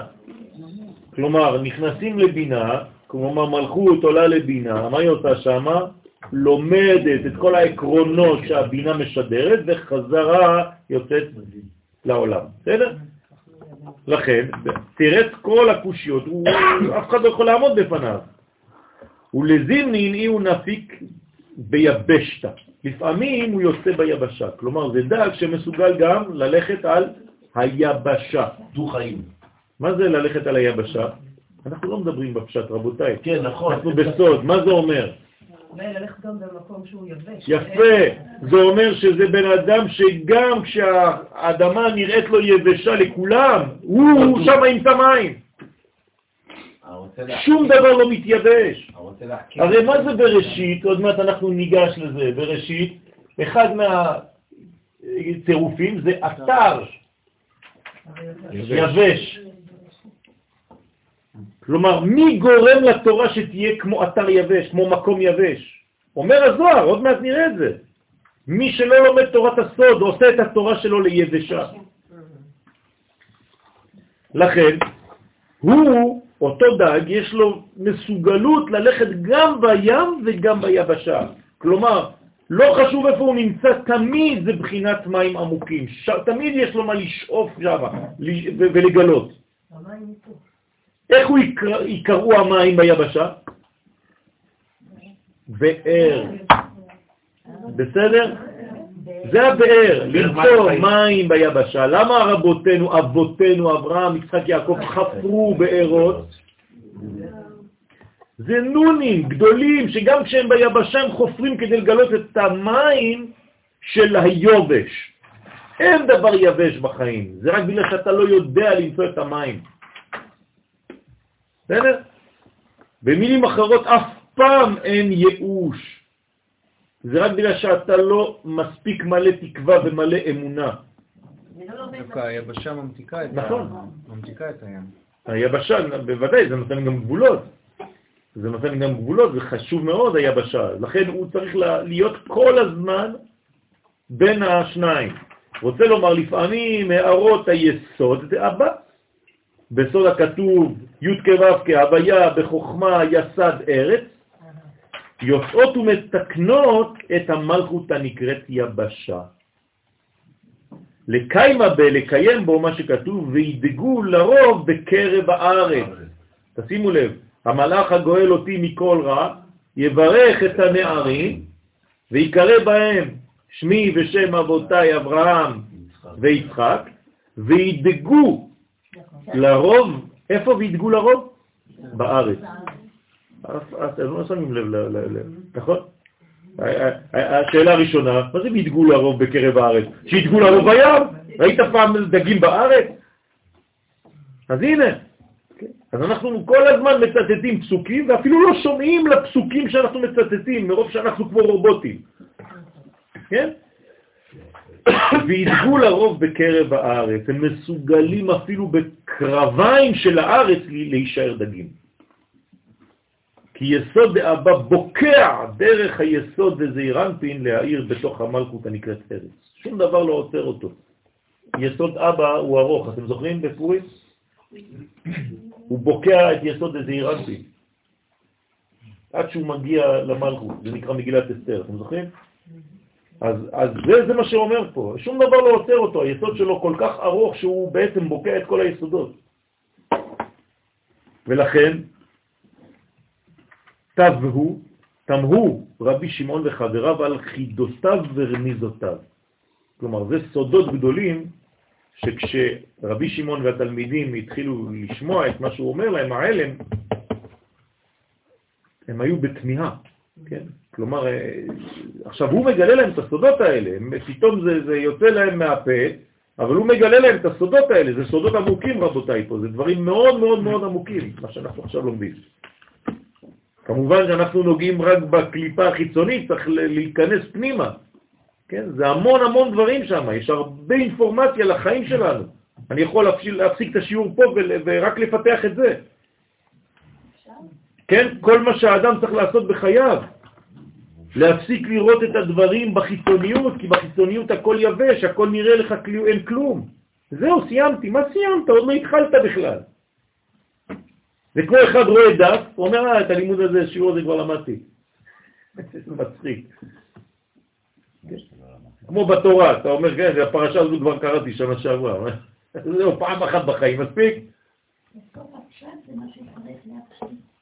כן, זה, זה, זה, זה העניין הפנימי של הדברים, לכן זה, זה המון דברים, זה אופטימיות, זה תמיד מוסיף והולך, זה, זה חנוכה, זה אור הגנוז בתוך הקליפה החיצונית, זה שתפסיק להסתכל רק על החלק הרע של המציאות ותתחיל לראות את הטוב, זה, המון המון המון דברים יש פה. כן? זה, זה, זה פילוסופיה לחיים בכלל. אמרו לה, שוב אמרו לו רבי שמעון וחבריו, בתר דלת רעותך לגלאה מן אנט, אחר שאין רצונך לגלות מי אתה ומה שמך. כי הרי הם שאלו, אבל הוא לא, ענה. הם שאלו אותו, מי אתה ומה שמך? הוא מתחיל לספר להם סיפורים על דגים, על נונים, אני הבן של, אבל הוא לא אומר מי הוא. זה יפה שאתה הבן של, נכון? אבל מי אתה? כן, זה, גם היום אנחנו אומרים ככה, מי אתה? אבא שלי היה רב. בסדר, אבל מי אתה? וברה דמן אנט, הוא בן של מי אתה? דהיינו, מה שם אביך? תפסיק לתת לנו רמזים וחידות פה. כשה, כשהביאו את, ה, את הרב חידה לארץ. לארץ, אז אף אחד לא הבין. אז שאלו את השוטרים בחוץ, מה אומרים? לא יודעים, אומרים שזה חידה. שמעו את המילה חידה, אז כולם חשבו שחדים חידות פה. רב מרדכי אליהו. כן. דהיינו, מה שם אביך? לפחות תגיד לנו, כן? מן אי הוא אתר דדוכתך? מי הוא מקום מושבך? תשימו לב מה זה אומר. זאת אומרת שלפי האבא אני יכול לדעת איפה המקום שלך, כלומר, מה באת לתקן? מה באת להשלים בעולם? לפי השם של אבא שלך, לפי הבניין שלו, אתה יכול לדעת מה הוליד האבא. באמת? בדיוק. ראו שמות אבותיכם, ודעו גם כן, זה יוסיף לכם מי אתם. אל תתעסק רק בשם שלך. אם לאבא שלך קוראים. זאת אומרת שיש לך מדרגה משם. זה לא סתם. כלומר, זו אינפורמציה נוספת. השם של האבא והשם של האימא שהביאו אותי לעולם, מהצירוף שלהם יצאתי. זה אומר שהצירוף של השמות זה דבר גדול מאוד. ומאותו אבא שקראו לו ככה, מה הסיפור שלו התנ"כי? ואז תבין למה אתה בכאלה עוצמות או בכאלה חולשות. וכו'. רוצה לומר מאיזו עיר אתה ואיפה מקום מושבך, אותו דבר, מאיפה באת, מה זה העיר הזאת, איפה היא ממוקדת בארץ ישראל, בצפון, בדרום, כל זה זה נותן אינפורמציה לחוכמה שלך, למדרגה שלך. אמר לו, אז הם רוצים למקם אותו גם מבחינת עולם, גם מבחינת שנה וגם מבחינת נשק. כי ככה לומדים. חייב כל הזמן להתקדם בג' קווים האלה של עשן. כלומר, החדר מלא עשן עכשיו. כן? והר סיני עשן כולו. אמר לו, אמר להם, בנו של רב המנונה סבא, נו, כבר אמרת. איך קוראים לו? הוא רק בן של... כל אחד לפי מי שהוא תולה בו את החשיבות, אז הוא, אז הוא מתלה בו. כן, כשהאבא גאה בבן שלו, אז הוא אומר, אני האבא של פלוני. כאילו בשלב הזה אני כבר לא חשוב, הוא חשוב, אני רק אבא שלו. וכשאתה תולה באביך, אתה אומר, אני הבן של, אתה מכיר את אבא שלי? אני הבן שלו. כלומר, עכשיו אני נותן כבוד למי? לאבא. אותו דבר עם רב ותלמיד. יש תלמידים כל הזמן, הם אומרים, אני התלמיד של, וואו, אתה תלמיד של הרב ההוא, בטח אתה גדול, כן? ויש רבנים שגאים בתלמידים שלהם, הוא אומר, אני הרב של התלמיד הזה, וכו' וכו'. אז גם בצורה של הדיבור שלך, איך שאתה מופיע, אני יכול לדעת איפה אתה תולה את החשיבות שלך בחיים. אתר דוכתי, אי הוא מגדלה חדה דפרח באווירה. מקום מושבי, תשימו לב עכשיו מה הוא הולך להגיד להם, הוא מגדל אחד הפורח באוויר. למדנו את זה. כלומר, אני בא. אז נסגור, יאללה, נלך. מה קשור? כן? מושבי הוא מגדל אחד הפורח באוויר. מה זאת אומרת? אני עכשיו מגדל הפורח באוויר. כלומר, אני בא מסיפור שהוא בעליונים. אתה לא מבין בכלל. אני בא מטירה כל כך פנימית שהיא פורחת באוויר שם. דהיינו, שורש נשמתי הוא מיסוד דאבא הנקרא מגדל הפורח באוויר. כל פעם שאתם שומעים את הביטוי הזה, מגדל הפורח באוויר, זה יסוד דאבא. למה אוויר? בגלל שהוא עדיין לא באדמה, זה המלכות. מה זה אוויר? זה אור שנכנסה בו חוכמה. זה נקרא אוויר, זה אחד מהתיקונים, בתיקוני זוהר. תיקון ראשון, למדנו את זה, נכון? אתם זוכרים בתיקון הראשון? זה אור עם י' בפנים, זה נקרא אוויר. זאת אומרת שהאור עם הי' זה נקרא אוויר, זה כבר חוכמה. זאת אומרת, יש, המגדל הפורח באוויר זה מדרגה שבעצם משם יורדת כל החוכמה לעולם הזה. אז אני בא משם, כלומר, מי הוא הילד הזה? הוא יסוד דחוכמה.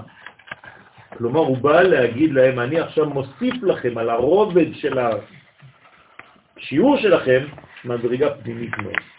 הבאתי לכם לשיעור עכשיו מתנה, יסוד בחוכמה נכנס לשיעור. בסדר? תשכחו כאילו זה איזה מין ילד אמיתי. זה בעצם שלב של מודעות שמגיע. כי נשמת אביו הייתה מתנוצצת בו. עכשיו, הילד הזה הוא לא סתם ילד, הוא כאילו שליח של אבא שלו. למה אבא לא, לא בא? מה? כי אמרנו שאנחנו עכשיו עדיין בנפש. אם האבא יבוא עכשיו, מה יקרה שם אש, נגמר הכל. צריך לאט לאט להרגיש את התלמידים, לאט לאט נפש, אחרי זה רוח, אחרי זה נשמה, כמו שאומר האריזל. כשאדם נולד, יהבין לנפש.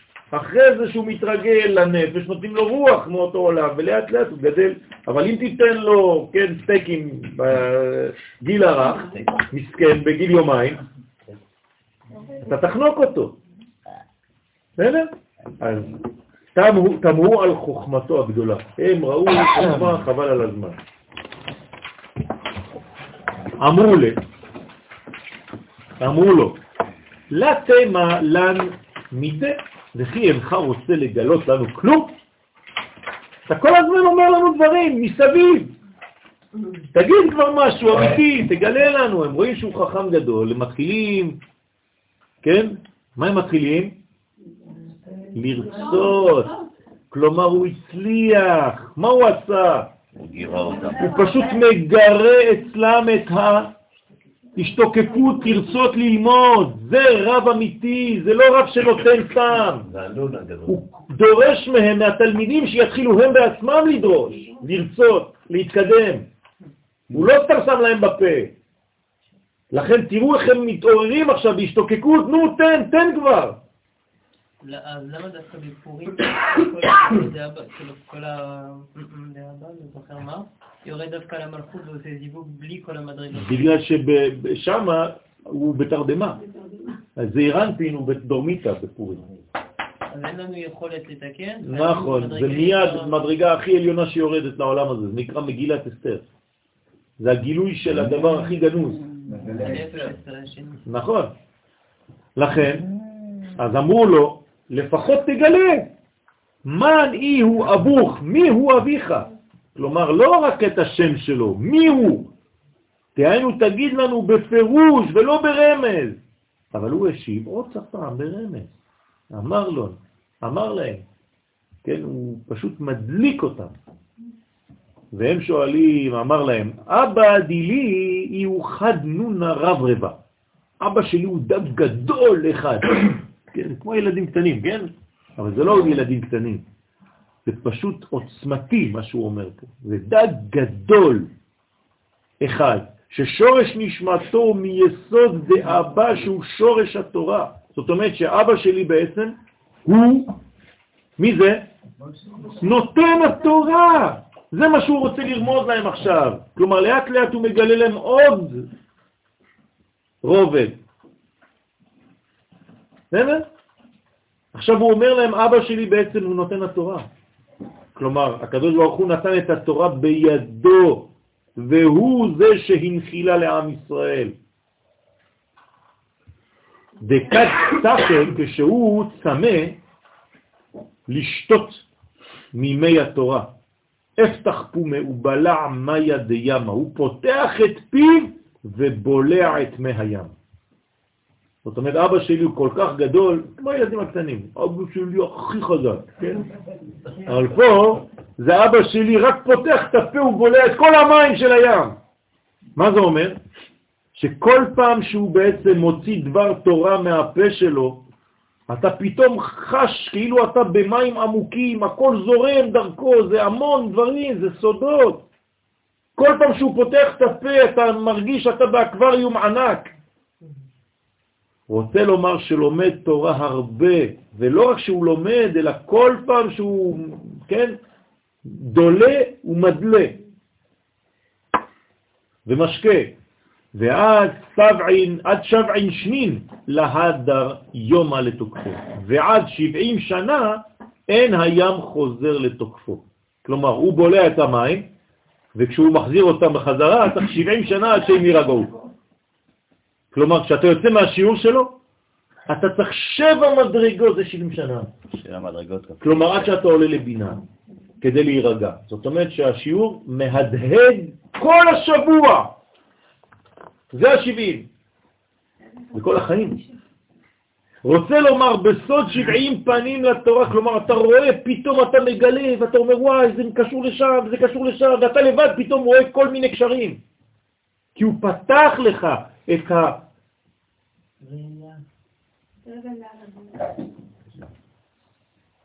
את ה... את ה... את ה... יש מילה, אני, אני מחפש את המילה הזאת, כן? יש, יש, יש מילה שמתאימה בדיוק למה שאני רוצה לומר, אבל היא, היא תבוא בעצם, לאט לאט. זאת אומרת, זה, זה פותח ממש ערוצים לבן אדם שברמות שפשוט כל מה שהיה סתום אצלו עד עכשיו, כי הרי אנחנו סתומים, וכל פעם שמישהו בא ויודע לגרות אותך מבחינה פנימית, פתאום אתה נפתח, אתה אומר, תשמע, זה, אני חשבתי שאני יודע, פתאום אני מגלה שאפשר עוד ואפשר עוד, וכל הזמן זה בא ומגרד לך עוד מדרגה פנימית, בנפש, שפותחת לך ערוצים חדשים, ראייה חדשה, זווית חדשה, כן? 70 פנים לתורה. אינו שוכח מה שלומד. למה הוא לא שוכח? בגלל שהוא בעצמו מלמד. אם הוא היה סתם אוגר, הרי מה הוא עושה כל פעם? הוא בולע וזורק. זאת אומרת שבעצם הוא לוקח וממשיך, לוקח וממשיך. גם הים, הוא בולע את כל הים, אחרי זה הוא מוציא את זה, עד שהים נרגע, זה 70 שנה. מה זה אומר? שבעצם הוא מעבד מחדש את כל המים של הים שאתה חשבת שאתה כבר יודע. כלומר, הוא לוקח את כל התורה, בולע אותה, זורק לך אותך מחדש, ואתה אומר לעצמך, תשמע, אני כבר 70 שנה לומד תורה, ובחיים לא אמרו לי חידושים כאלה. מה שלמד ואין התורה קשה עליו. זאת אומרת, לאט לאט, התורה הופכת להיות כמו דבר טבעי אצלו, זה כבר לא קשה לו. כי הכניסה לתורה היא קשה, אבל כשאתה מתחיל לשחות בתורה, כן, הרי יש מצווה ללמד את הבן שלנו לשחות. זה לא סתם לשחות בבריכה, זה גם נכון, אבל זה לא מספיק, זה לשחות בחיים, זה לשחות בים של התורה. פירוש הפסוק המובא להלן, המדבר בעניין השור, שור הבר. כן? אל תחשבו שזה רק בשביל חסידי חב"ד, כן? שור הבר זה, זה, זה דברים של הזוהר, כן? לכן בעלתניה והחסידי חב"ד לקחו את העניין הזה, יש אצלם סעודת שור הבר, כן? יפתח השור, שור הבר בוטח בעצמו. כן, מי זה שור הבר? מה זה שור בר? נכון, אבל מה זה בר? חוץ, שור חיצוני. מה זה שור הבר? שור שנמצא בחוץ, כלומר תלוי, זה לא קליפה. כן? בוא נראה. כי יגיח ירדן אל פיו, שימשיך את כל מימי הירדן אל פיו. כלומר, זאת אומרת, עכשיו דיברנו על הים הגדול, אבל אל תשכחו שמה שקורה בים קורה גם בירדן, נכון? תמיד אנחנו מקשרים בין הים לירדן. הירדן יסתוב לאחור, כמו שהמים של הים רב. הים רעב הינוס, הירדן יסוב לאחור. למה? מי זה ירדן? ברגע שאתה יוצא מחוכמה, מיסוד החוכמה, זה הים הגדול, אז אתה מגיע לבינה, בינה זה נון. עכשיו אתה צריך לרדת, אז ירד נון. זה ירדן. כלומר, אתה מוריד את הנון לעולם שלנו. כלומר, הנונים הגדולים, הדגים הגדולים, אתה צריך להוריד אותם לפה. זה נקרא ירד נון, ירדן. בגלל זה עם ישראל נכנס דרך הירדן. כן, אז זה- כל הסוד. זאת אומרת שבעצם אתה מוריד את החוכמה העליונה הזאת, שוב פעם, לאן? רק למלכות, הולכים למלכות, לא לשכוח רבותיי את היעד. היעד זה המלכות, אל תשכח, יש לך אוטובוס מספר מלכות. כן, ולא חשוב מה קורה בדרך. כלומר, אל תתייאש בדרך, כי יכול להיות שיקרו דברים בדרך, שאתה תשכח תוך כדי את היעד שלך. אתה תלך לאיבוד פה. אני מזהיר אתכם, זה מה שאומר לנו הזוהר, תיזהרו, וההיסטוריה ארוכה. אתה עלול, חד ושלום, לשכוח איפה אתה נמצא. לכן הירדן, לשתותם בפעם אחת. כלומר, זה קטן על היר, הירדן. מתוך ים. ים, אה, הוא בלע אותו כבר עד שהוא נרגע, זה 70 שנה, כן? מתי חוזר הים לאיתנו? מה זה איתנו? לתנאי הראשון שלו. איתן, איתנו, זאת אומרת תנאי. וישוב הים. מתי? אני, אני מדלג לכם על מילה. יפה, לפנות בוקר. מה זאת אומרת לפנות בוקר? בדיוק לפני הגאולה, כשהפנים שלו כלפי הבוקר של הגאולה, אז הים חוזר לאיתנו. מה זה אומר? שהתורה לפנות הגאולה הופכת להיות ה- אמיתית ושקטה, ים שקט כבר. זאת אומרת שכל הלילה, איפה היה הים? סוער, בעמידה. כן, כדי לאפשר לעם ישראל לעבור בתוך הים ביבשה, או ביבשה בתוך הים, שני פסוקים. אבל לפנות בוקר הים חוזר לאיתנו, לתנאי הראשון של מעשה בראשית. זה אומר מבחינתנו שלפנות בוקר כל עם ישראל יהיה בקי בתורה. זאת אומרת שאנחנו עכשיו כמים לים מכסים, ומלאה הארץ דעה את השם כמים לים מכסים.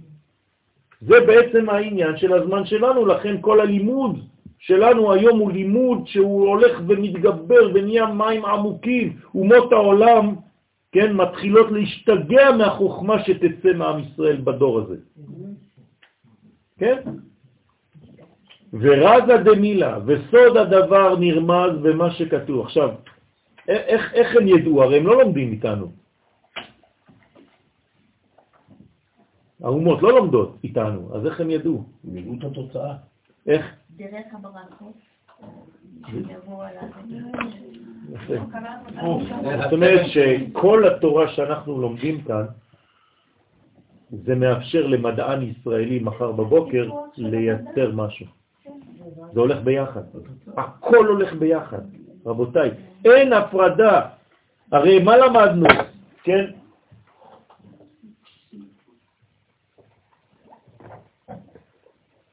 תראו מה, מה אומר לנו הרב קוק זצ"ל ב... באורות אה, התחייה. ויעז דוד שם. מה זה ויעז דוד שם? דוד המלך, כתוב, פסוק, ויעז דוד שם, ודוד עשה משפט וצדקה לכל עמו, ויואב בן צרויה על הצבא. מה הקשר? זה פסוק, במלכים. זאת אומרת, מה אומר לנו הרב קוק? שבזמן שדוד עוסק בשמות, בעם ההוא עוסק בשמות בצבא. בשמות, בקבלה, בתורת הסוד, זה נקרא לעסוק בשמות, אז תגבהו כי ידע השני. מה קורה? גם הצבא מצליח. כלומר, גם הפעילות הקונקרטית יותר של העולם הזה מצליחה לו.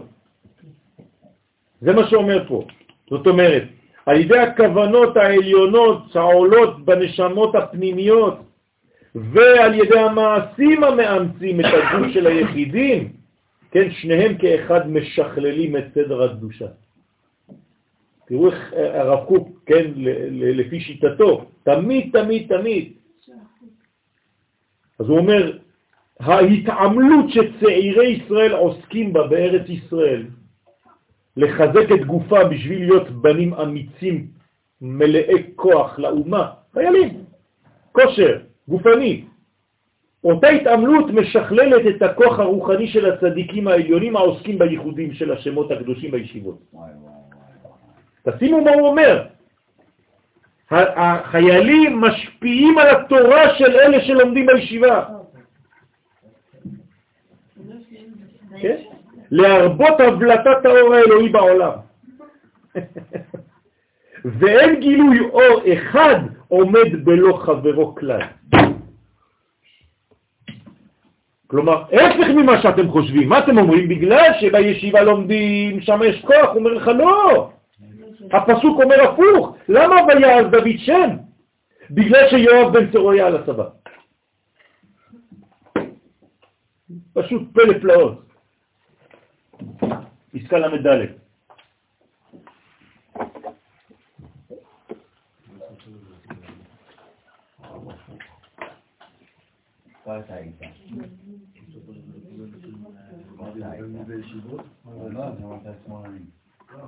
פירוש הפסוק המובא, עניין שור הבא, ורזה דמילה, וזאת הדבר, במה שיפתח כי יגיח ירדן אל פיו, כן?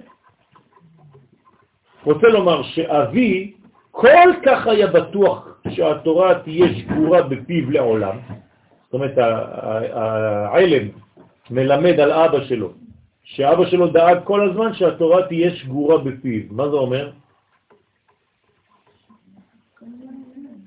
שכל מה שהוא דיבר בחיים שלו זה רק תורה, לא חשוב באיזה תחום, גם בפשט. גם כשהוא הלך לקנות מכנסיים, הכל תורה. כלומר, הוא אף פעם לא הפריד את העולם החיצוני שלו מהעולם הפנימי שלו. זה הדג הגדול, אתם מבינים עכשיו? למה קוראים לו דג עכשיו? כי הוא תמיד גומל למלכות, כלומר לחלק החיצוני של החיים שלו, גומל דלים. אוכל דג ביום דג ניצל מדג. כן, מה זה אומר אוכל דג? מי שאוכל מהשיטה הזאת, הוא מפנים, הוא אוכל מהגומל דלים, כלומר כל הזמן הוא דואג למלכות.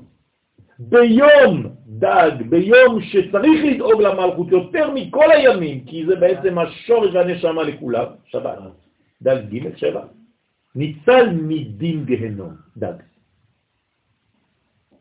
בסדר? אז אין לו דין גהנום, למה? כי מה זה גהנום לפי זה? חוסר דאגה למלכות. ניתוק. ניתוק מהמלכות. ניתוק מכל דבר. בסדר? זאת אומרת ניתוק מהיעד. כן. אתה לא זוכר לאן פניך. ולאן פניך? לבוקר, לפנות, פנים, בוקר. אתה פונה לכיוון הבוקר, כלומר אתה אופטימי. אתה יודע שאתה הולך לכיוון של אור, ולא של חושך. לא של בליה. אתם זוכרים? את השיעור של שבת אחרי הצהריים? כן? גם ראש חודש היה? בוא, בליה? תודה רבה שכן. שכחתי כבר. לא, לא שכחתי. לפי שמעולם לא הלך ארבע אמות בלא תורה. למה ארבע אמות דווקא? בבוקר. מה? כל כיוון, כל המדרגה אפשר. זה המדרגה של האדם. כל האדם יש לו רשות יחיד שלו, כמה זה? ארבע אמות לכל צד. זאת אומרת, הוא אף פעם לא יצא מהתחום הפנימי האמיתי, הוא לא איבד את הזהות שלו. כל מילה פה זה בול, זה לא סתם מילים ככה רק לעשות יפה ולהוסיף עוד איזה חרטוט. והוא בלה כל כך מן ימה, והוא בלה כל כך ממימי התורה, ים התורה, ואתון לה השתאבון מיני אלא כד חד דאי הוא כד ספרי דאורייתא.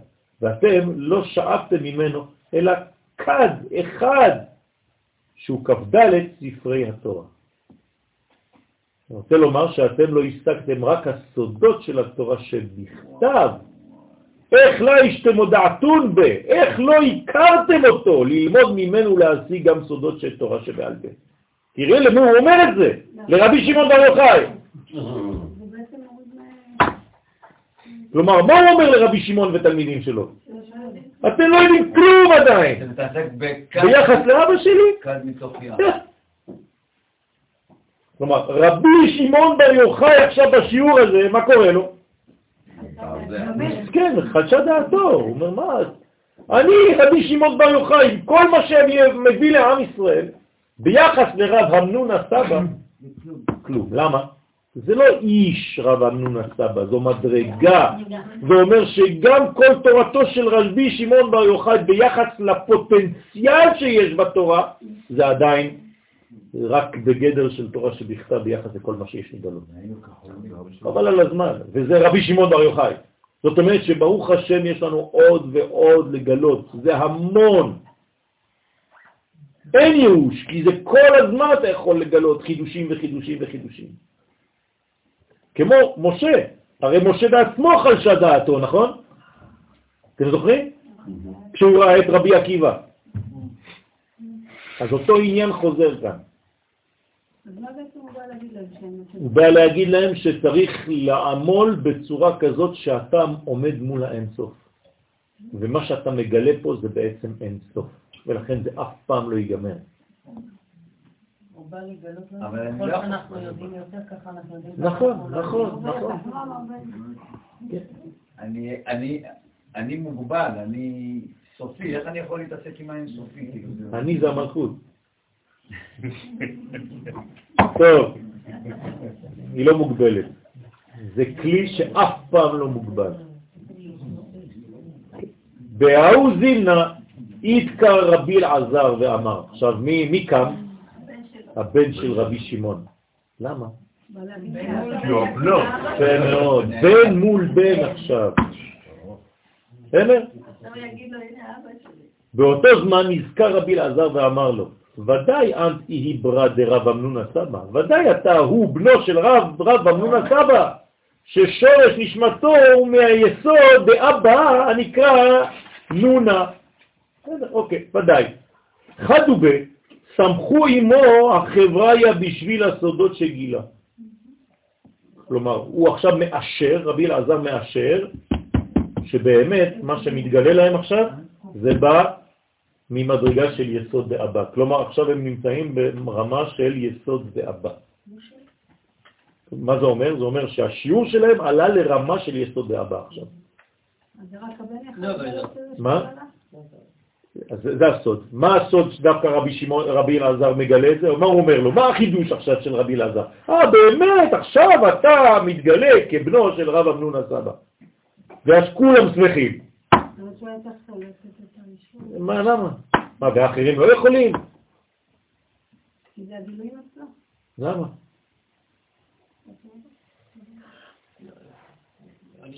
מה, מה החידוש פה? עכשיו קראנו משפט שלכאורה לא מוסיף כלום, נכון? זה בן מול בן. זאת שהוא השורש נשמה. כמו הבן שהוא השורש נשמה, רק הוא יכול לזהות שהוא בא מאותה מדרגה. מה, למה?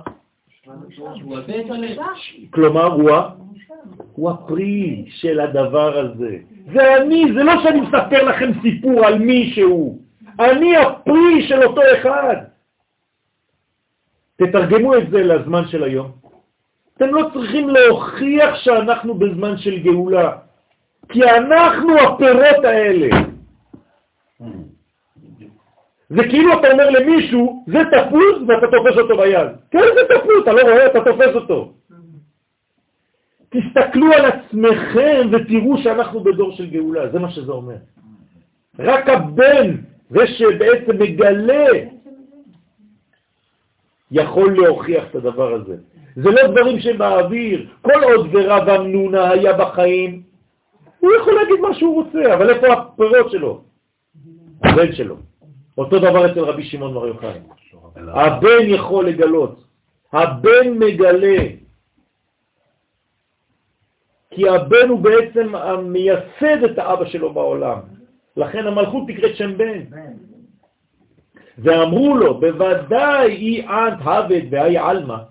אז מה הם אומרים לו? אם אתה היית מהצדיקים החיים בעולם הזה, עכשיו, עכשיו איתנו, לא מהמתים, מהחיים, הבנן כאן נחתין מסוס ונדילן.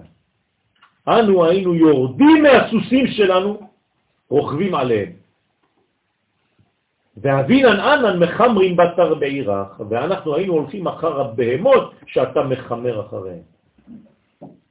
כי כל זה רק בנפש. תשימו לב. זה כלום עדיין, זה הנפש של כל מה שאמרנו. אחרי זה יש רוח, נשמה, חיה ויחידה. איפה זה מגיע? ריבונו של עולם, איפה זה מגיע? רבי שמעון בר יוחאי והתלמידים שלו אומרים לו, אנחנו עם הסוסים הגדולים שלנו בתורה, כן? כן? אנחנו היינו יורדים מהסוס ורצים אחרי החמור שלך. זה מזכיר לכם משהו? רבי פנחס בן יאיר. מה אומרת הגמרא? אם אתם בני אדם, אנחנו חמורים. אם אתם מלאכים, אנחנו בני אדם. אם אתם בני אדם, אנחנו חמורים, ואפילו לא כחמורו של רבי פנחס בן יאיר. ופה זה לא החמור. רצים אחרי החמור. הבנתם? כלומר, אפילו החמור של רב אמנון הסבא יותר גדול מהנפש והנשמה שלי.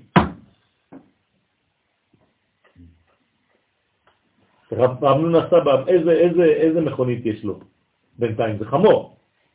אז זה רק החלק של העקר הנפש, כשהוא יעלה למדרגה העליונה, שלו כבר סוסים. בהתחלה זה סוסיתא, אחרי זה זה כבר סוסים גדולים. איך יכול להיות שרבי שמעון וכל החברים שלו הרגישו שהם על סוסים? בגלל שברמה שלהם הם באמת על סוסים. כשאתה מרגיש שקיבלת תורה חזקה מאיזה שיעור, אתה רוכב על סוס. באותו שלב. אבל כשאתה רואה פתאום את ההשוואה למדרגות אחרות, אתה אומר, מה זה הסוס הזה? זה לא סוס בכלל. עדיף לרדת בושה. מרדכי, שכאן פה באיזה האוטו של שנת 95, שאתה מוכר אותו ואתה מקבל חדש מ-95. למה? לא נכון. זה בכלל לא שלילי. יש, אבל זה לא שלילי. לא, אבל זה תמיד קונוטציה של... לא נכון, לא נכון, לא. לא על ולא... בסדר, אבל המלך לא ירבה לו סוסים, אבל יש לו. זה לא נכון? לא נכון. הסוס, דרך אגב, הוא רמז לתורת הסוד. בוודאי. סוס זה אצילי מאוד. כן? למה אני רצה להתרחקוב על סוס של המלך? למה, למה, למה שמו את מרדכי על סוס? כן? למה הרכיבו את מרדכי על הסוס שרכב בו המלך? מי זה המלך? ריבונו של עולם. נו, מה זה אומר? ודאי שהוא יותר למטה, אבל מה זה משנה? זה, זה היכולת שלו להתגלות דרך הסוס. גם כשאני רוכב על חמור, גם האוטו שלי לא שווה כלום. אני לא לוקח אותו לאן שאני רוצה. זה חתיכות ברזל ביחד. אבל זה מאפשר לי, זה כלי, גילוי. אז הסוס הוא תמיד מדרגה, כן, של, של פנים ואחור, דרך אגב, סוס קוראים מימין לשמאל ומשמאל לימין. זה, זה לא סתם. כדי לשמוע עוד סתרי תורה מפיך. כלומר, למה אנחנו יורדים מהסוסים שלנו ורצים אחריך, אחרי החמור שלך?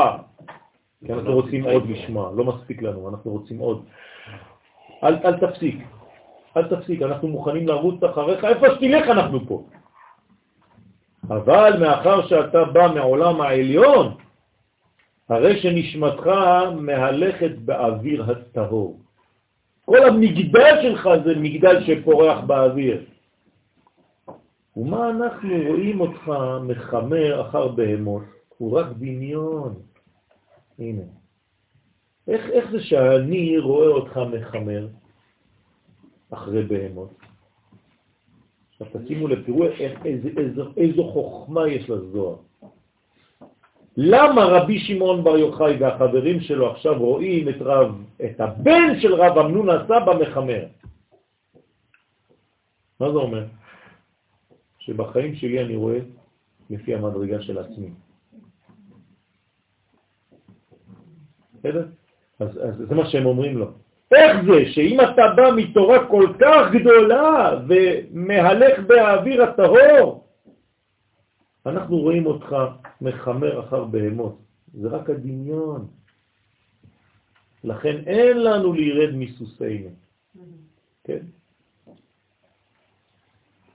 זה אומר שתמשיך להיות בסוס שלך, אל תתייאש. זה בסדר גמור, התורה שלך גבוהה מאוד. הגעת למדרגות. לא בגלל שהרב שלך מאוד מאוד חכם, שאתה אומר, אה, אין לי כבר טעם בחיים, חוץ מקוקה קולה. כן? גם הם מפטרים עכשיו. אז יש טעם. תמשיך ותמשיך להתקדם. להבין את המאמר הבא. עכשיו סיימנו מאמר בזוהר. כן, זה מאמר שסיימנו, צריך לברך כן, על, ה, על הסיום הזה, ואנחנו עכשיו מתחילים, בתוך התיקון יש כמה מאמרים, כן? להבין את המאמר הבא בעזרת השם. נקדים מה שמבואר בהמשך המאמר, כי זהו תכלית עבודת התפילה, לא לשכוח.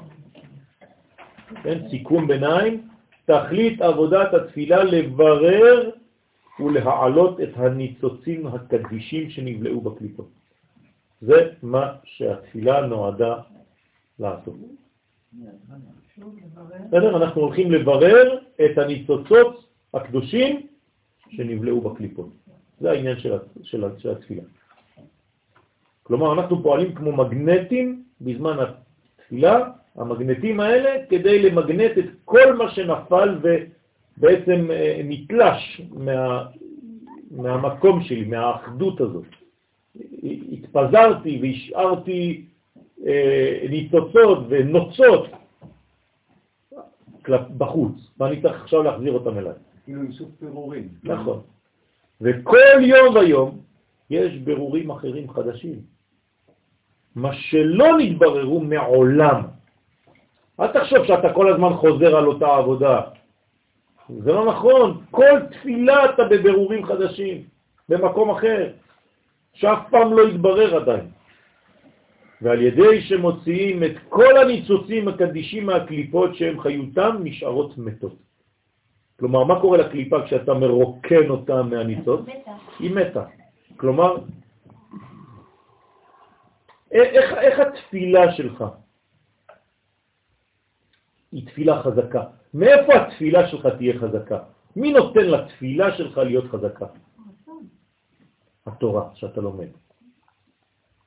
כל המונע עצמו מתורה, מסב אוזנו משמוע תורה, גם המסב אוזנו משמוע תורה, גם תפילתו טועה. גם תפילתו טועה בה. חס ושלום. מסיר אוזנו משמוע, המסיר אוזנו משמוע תורה, כלומר, אחד שלא רוצה ללכת לשמוע תורה, גם התפילה שלו הוא טועה בה. כן, טועה בה. הולך לאיבוד. דרך מרפסת. כן? ואין מי שיזכה לגמור את כל הבירורים.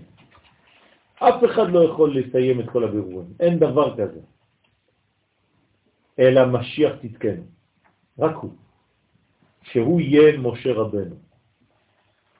כלומר, זה משה דגם 2015. בסוד הכתוב, עד כי יבוא שילה. כן? זה משה. כמה זה בגמטריה שילה? משה. משה.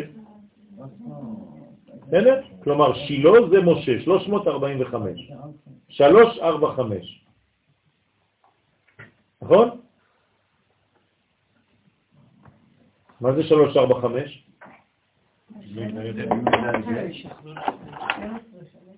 שלוש, ארבע, חמש. חמש זה ה'.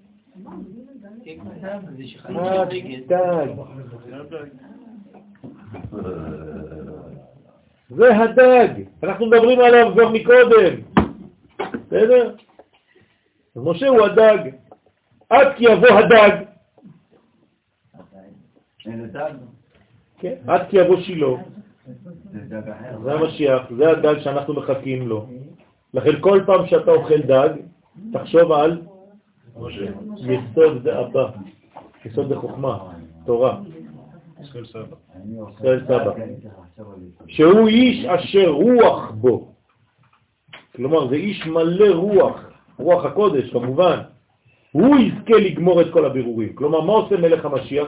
הוא בעצם אוסף את כל מה שלא הספקנו אנחנו לעשות.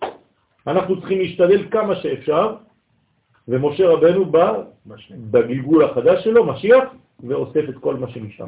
זה ליקוט כל הבירורים, כל הניצוצות שנשארו. ולכן יש האצה ברגע האחרון של הגלות, שעם ישראל מיד מיד יחזור לארצו בהמונים. כי זה ליקוט של המשיח. המשיח כבר עובד עכשיו, הוא פה. מה העבודה של המשיח היום? מקבץ נדחי עמו ישראל. אז היהודים עכשיו חוזרים מלא, ברוך השם. זה העבודה של המשיח, הוא לא נראה, אבל הוא פועל, אתם לא רואים אותו. הוא מאחורי הקלעים. אמר לון, אמר להם בנו של רב אמנון הסבא, ההוא חידיה דאתון מגיחין קרבה ב... זה הנחש, הוא הסמ"ם, וכת דילה. כלומר, הנחש בא עם כל הכוחות שלו, עם כל החילות שלו, שאתם לוחמים עמו על ידי תפילות. אתם, כל פעם שאתם הולכים לתפילה, מה אתם עושים? זה מלחמה. תפילה זה מלחמה. נגד מה? נגד סמ"ם וכל החיילים שלו. שאתם מוציאים את הניצוצים קדישים מהקליפות. מה, מה המלחמה? מה העניין של המלחמה? מה? אתם זוכרים? יש, יש, יש משחק כזה, נכון? אתה הולך אצל היריב, ואתה גונב ממנו את הדגל ומחזיר אותו אצלך. איך קראו למשחק הזה? מחניים. נכון? כן. לא, זה לא מחניים. לא מחניים. לא, לא מחניים. זה דומה למחניים. כיבוש הדגל. אז אה, המשחקים, כשהיינו צעירים זה היה משחקים כאלה. לא היו עוד מחשבים וכל ה... היום המשחקים הם. אבל אנחנו היינו רצים, כן, הולכים, לוקחים את הדגל בלילה, כן, השלילה, וחוזרים ומחזירים את הדגל למחנה שלי. זה בעצם מה שעם ישראל צריך לעשות. האמת שזה לא משחק, זה המציאות. היום, יימח שמם וזכרם האויבים שלנו, גנבו מאיתנו את הדגל. אנחנו חייבים להחזיר את הדגל. יפה. יפה, זה העניין. זאת אומרת שאנחנו בעצם פועלים להחזרת הדגל שלנו. הדגל. יפה, זה- השלב הבא. אני רק אומר לכם, עד שמישהו יתעורר, כן? דגל, הדגל, הדגל, פתאום, פה נשים. ברוך השם. עד שזה יוצא, אני אני כבר מתייאש, אני אומר, מישהו יתפוס את זה. יפה מאוד. כן, לדג, לדג, דגל. גדלו לאדוני איתי, ונרוממה שמו יחדיו, צירוף של איזה חודש? טבת, עכשיו. גדלו, זה דגלו. מדלג על הערים, מה זה מדלג? כל הדג הזה. כי, ודגלו עליי אהבה. מה זה דגלו עליי אהבה? הדגל שלו, הדג שלו, עליי אהבה, וכו' וכו'. אז עכשיו כשתאכלו דגים, אתם תאכלו את זה ברמה אחרת. אני מבטיח לכם, שהערב הדג שלכם יהיה בטעם אחר. בעזרת.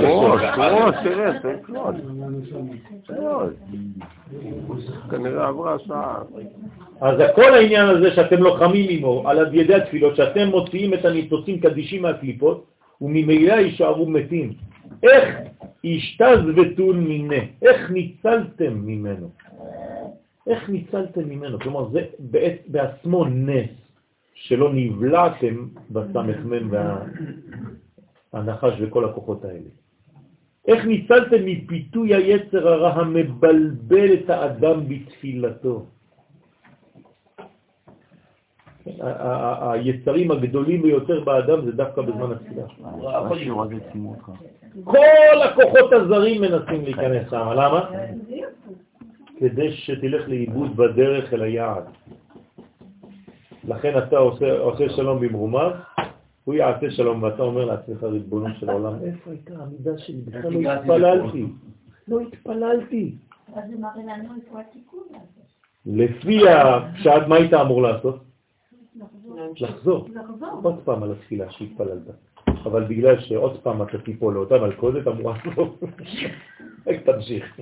אבל יש כמה פטנטים, זה לראות את הלובן מסביב לאותיות ולהסתכל ישירות לאותיות. כל אחד יש לו... זה מדרגה, צריך לכוון, לכוון קודם כל מה אתה עושה. ואת המילים שאתה אומר, את המילים, בלי להיכנס לכוונות גדולות. תביני מילים, תבין את המילים. יש את הפטנט גם כן. דהי הוא בעלה דקטיל, שהוא משחית והורג, הוא לא נותן לך להגיע למלכות, לא נותן לך לעלות לארץ ישראל. שרו של עשיו, מתי הוא נלחם נגד יעקב? בזמן הזה, כשהוא רוצה לעבור. עמלק, קרחה בדרך, כולם מנסים. לפצות שלא, האנטישמיות הפכה לאנטי-ציונות. זה אותו דבר. כמאמר חז"ל, יורד ומפתה ועולה ומסתים. זו העבודה שלו. כן, יורד ומפתה את האדם, אחרי זה עולה וצוחק עליו. אומר לקדוש ברוך תראה תראה עבדתי עליו. הוא גם מוכן להיות הצליין. ויורד ונוטל נשמה, חס ושלום. זה, זה נקרא נותן נשמה. למה הוא נותן נשמה? מה הקשר? יורד ומפתה, עולה ומסים, ויורד ונותן נשמה. מה זה אומר? למה אבל? בגלל שאתה כבר לא עושה את העבודה, אז הנשמה שלך כבר תלושה. אז מה, מה עושים לנשמה כזאת? היא כבר לא הולכת לשם, זוכרים אותה למעלה, וזהו, זה אותו דבר. כלומר, כבר היית מת. ואותך בחיים היית מת, כי אתה לא הולך למלכות. אז מה עושה היצר הרע, השטן, מלאך המוות? לוקח את הנשמה, היא כבר לא עובדת. מפסיק את ההליך. לבד כבר, אתה הפסקת את זה לבד. לא. אתה חי עם מת, חס ושלום. אז לא עשיתי כלום, זה לא חידוש. כלומר, מי לוקח את הנשמה של האדם? הוא עצמו. יפה. כשהוא לא זוכר את היעד. ולא עוד אלא דאי הוא קטיל לאדם קדמאה. אם הוא היה הורג רק את האדם, מילא. אבל ולא עוד אלא שהוא הורג את האדם הראשון. הוא הרג את האדם הראשון. מה קרה לאדם הראשון? מה האדם הראשון עשה? את מי הוא שכח? את אשתו, את המלכות. זה התחלה של הפגם, רבותיי. מה הוא אומר? האישה שנתת לי, לי, היא עשתה לי את כל הבלגן הזה. כל אחד מאיתנו אומר את זה. אבל זה שביקש. כן, צריך להיזהר. כאילו, אנחנו אומרים את זה בצורות שונות גם בחיים שלי, אני לא מדבר רק על אשתי. אני מדבר על הגילוי, על המלכות. על ידי שהחטיא אותו באכילת עץ הדת. ומתי אתה חוטא בזה? כל פעם שאתה מקדים את אכילת עץ הדת לעץ החיים. בסדר? שעל ידי זה נגזרה עליו המיטה. זה נקרא מיטה. כלומר, מי גזר עליו מיטה? הוא עצמו, זאת אומרת הפירוט שלו מהמלכות. גם זה כל פעם שאנחנו אומרים הם, הם, זה תמיד, ככה זה. השמאלנים, ה... סליחה. ולכל דרין דקה אציין הבטרה, ולכל הדורות הבאים אחריו. כן? אנחנו היום נמצאים במציאות שצריך להפוך אותה, רבותיי, אסור להשלים עם המוות. אסור להשלים עם המציאות של המוות. צריך להפוך את המוות לחיים, להחזיר, לבלוע, שהנצח יבלע את המוות. שכולם נתפסו בחטאו. כן? כי כולם נופלים לשם. כי אם אני שואל באמת ואני מגרד, בסופו של דבר אצל האיש יש איזה מין ייאוש כזה. נכון? אה. אה, אה, אז זה, זה המוות, בגלל שאתה לא מאמין באמת. כל חיוך קטן שאתה מעלה, כשאני אומר לך שהמוות הוא לא צריך להישאר, החיוך הקטן הזה מראה שאתה לא מאמין באמת. כן, בדרך כלל, לא, כל הזמן, לא כל הזמן, לא כל הזמן, תלוי. הן יותר אופטימיות, אז הן עושות את המוות. נשים יותר בהכל, תמיד. נשים יותר בהכל תמיד.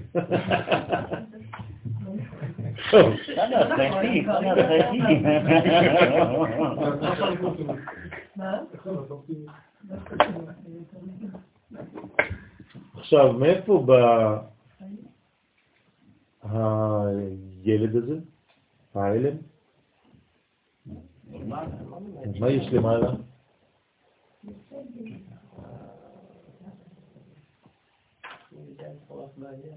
מגדל? הפורח באוויר. אה, עכשיו. אתם מבינים. כלומר, המגדל הזה, מצאנו אותו בעצם בכל הקומות. בסדר? והמגדל הזה, הוא למטה הופך להיות דגל. כלומר, מה שהיה למעלה בכתר, מתגלה למטה במקום. וברתה יהיו על מגדלה דפרח באווירה, כן? והבת שהיא המלכות דאצילות היא על מגדל הפורח באוויר, זאת אומרת, היא בעצמה, המלכות דאצילות, היא נמצאת על כל המגדל הזה, הפורח באוויר. היא צריכה לגלות את הדגל, איש על דגלו יחנו. כלומר, לכל אחד צריך שיהיה דגל. דגל זה דבר חשוב מאוד, זה לא, חס ושלום, כששורפים דגל מדינת ישראל, אתם לא מבינים מה גורם זה, חס ושלום. רוצה לומר, הבירורים צריכים להעלותם ליסוד דמלכות הנקרא מגדל.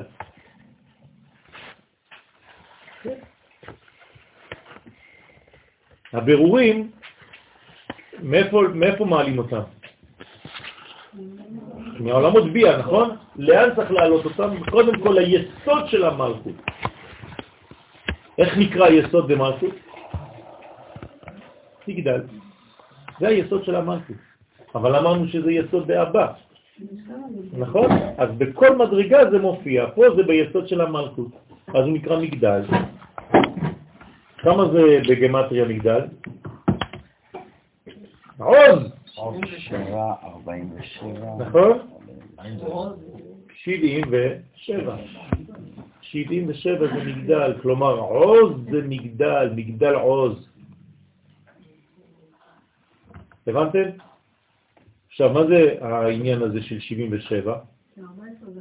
כנגד שם אדני עם י"ב אותיות של המילוי שביסוד, כמבואר בשאר הכוונות. כלומר, האריזל אומר לנו, כן, שזה בעצם במביא גואל, הוא מביא גואל לבני בניהם למען שמו באהבה, אז הוא מביא גואל, זה הכוונה שצריך לעשות.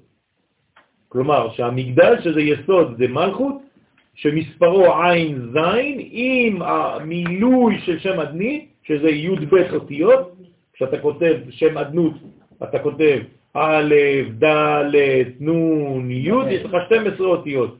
12 אותיות עם עין זין, יוצא לך, כמה ביחד? 77 ועוד 12,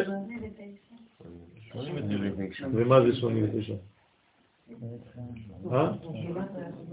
65 ועוד 12. 65. הוא אומר לך, מילוי שביסוד, כמובן בשעתונות, כנגד שם אדמי, עם י"ב אותיות. כלומר, חסר לנו עוד שם אדמי. כלומר, 65. כלומר, יש לי 65 פלוס 77 פלוס 12, כמה יוצא לי? לא, 65. 65 פלוס 12. 77. מה? 65 פלוס 12. 77, אבל אם אני מוסיף גם עם האדמי, י"ב. לא, ה- ה- ה- עז זה אדני עם אז יותר אותיות. בלי שם אדמי, בלי שם אדמי, נכון, זה זה מספיק, זה רק 77, כלומר עוז. בסדר? זה העניין של עוז. עוזי וזמרתיה, אז זה, השם, 77. ומכריזים בכל יום ברקיעה, ומכריזים בכל יום ברקיעה, בכל מן דקתי לאי חידיה. כלומר, יש קרוז בשמיים. מה זה קרוז בשמיים? זה עכשיו, עכשיו כשאני מדבר איתכם, אומרים יש קול פנימי, שמי שעושה את זה, הנה, מי, כל מי שיהרוג את הנחש הזה, ככה אומרים. זה כמו המרוץ להריגת הנחש. כל מי שיהרוג את הנחש הזה, דיאבין ל- לאינטו בת מלך פנימה, ייתנו לו לאישה את בת המלך, לאישה את בת המלך הפנימית שהיא השכינה. כלומר, הולך להרוויח את הבת של המלך. כמו בסרטים המצוירים, נכון? תמיד מישהו מנצח במשהו, את מה נותנים לו? את הבת של המלך. נסיכה. אתם רואים מאיפה זה בא? מה אומר הזוהר? כל מי שמצליח היום להרוג את הנחש הזה בחיים שלו, מקבל נותנים לו את בת המלך. כלומר, הוא יקבל באותו יום את השכינה. הוא יתחתן עם השכינה באותו יום, הפנימי. ממשבצות זהב לבושה. עכשיו, איך הוא יודע שזאת בת השכינה? היא לבושה במשבצות של זהב. שהשכינה תקבל אור הבינה, כן, השכינה היא למטה, היא מקבלת מהבינה, שזה אימא שלה, נכון? שהוא סוד הזהב. למה היא סוד הזהב בבינה? היא כי אדומה, נכון? זה סוד הגבורה, זה אדום. הדין. ולכן זה שורש הדינים, לכן היא מקבלת משבצות זהב. והי זהב, ובמילה זהב נרמזים כל הערותיה. כלומר, במילה זהב יש לך את כל הערות שהמלכות צריכה לקבל. למה? אי הוא זין ימי בראשית, כלומר שבעה ימי בראשית, זה הזין של זהב, עוד זין, רומזת על שבעת ימי בראשית, שהם כנגד תיקון הזין תחתונות שלה. ה' של המילה זהב זה חמש פעמים אור של אה, חמישה חסדים מבראשית, אתם זוכרים שחמש פעמים בראשית יש אור, שמקבלת מזעיר אנפין, ובית של המילה זהב, בית מין בראשית, עוד בית היא מין הבית של בראשית שהיא סוד הבינה. כלומר, במילה זהב יש זין תחתונות, ה' מדרגות שהיא מקבלת מן האור, והבית של בראשית, זה כל העניין של זהב. רוצה לומר שהמלכות מקבלת מאור הבינה שהוא סוד הזהב. בסדר? משובצות, זאת אומרת שהן חקוקות במציאות. אם זה סתם זהב, אז זה לא עובד, אבל ברגע שזה משובץ, זה אומר שזה בעצם חלק מאוחד באדם. נכון, זה מש- משבצות, משבצות, ובתוכם יש אבנים טובות. חמש חסדים. כן? כלי כסף במשכיות, או תפוחי כסף במשכיות של זהב. בסדר? עלי תמר, עליה נאמר, יפה כלבנה. לפי שהיא בחינת קלת משה, שהוא סוד זעירנטין, כשהיא שווה אליו. אז היא יפה כלבנה. למה יפה כלבנה? למה קוראים לה עכשיו לבנה? בגלל שזה כבר, שהיא כבר הגיעה למדרגה שהיא קיבלה מוכין. נכון? מתי מקבלים מוכין? כמה- מה זה האותיות של המוכין בשם הוויה? י' וה'. בחודש כמה זה?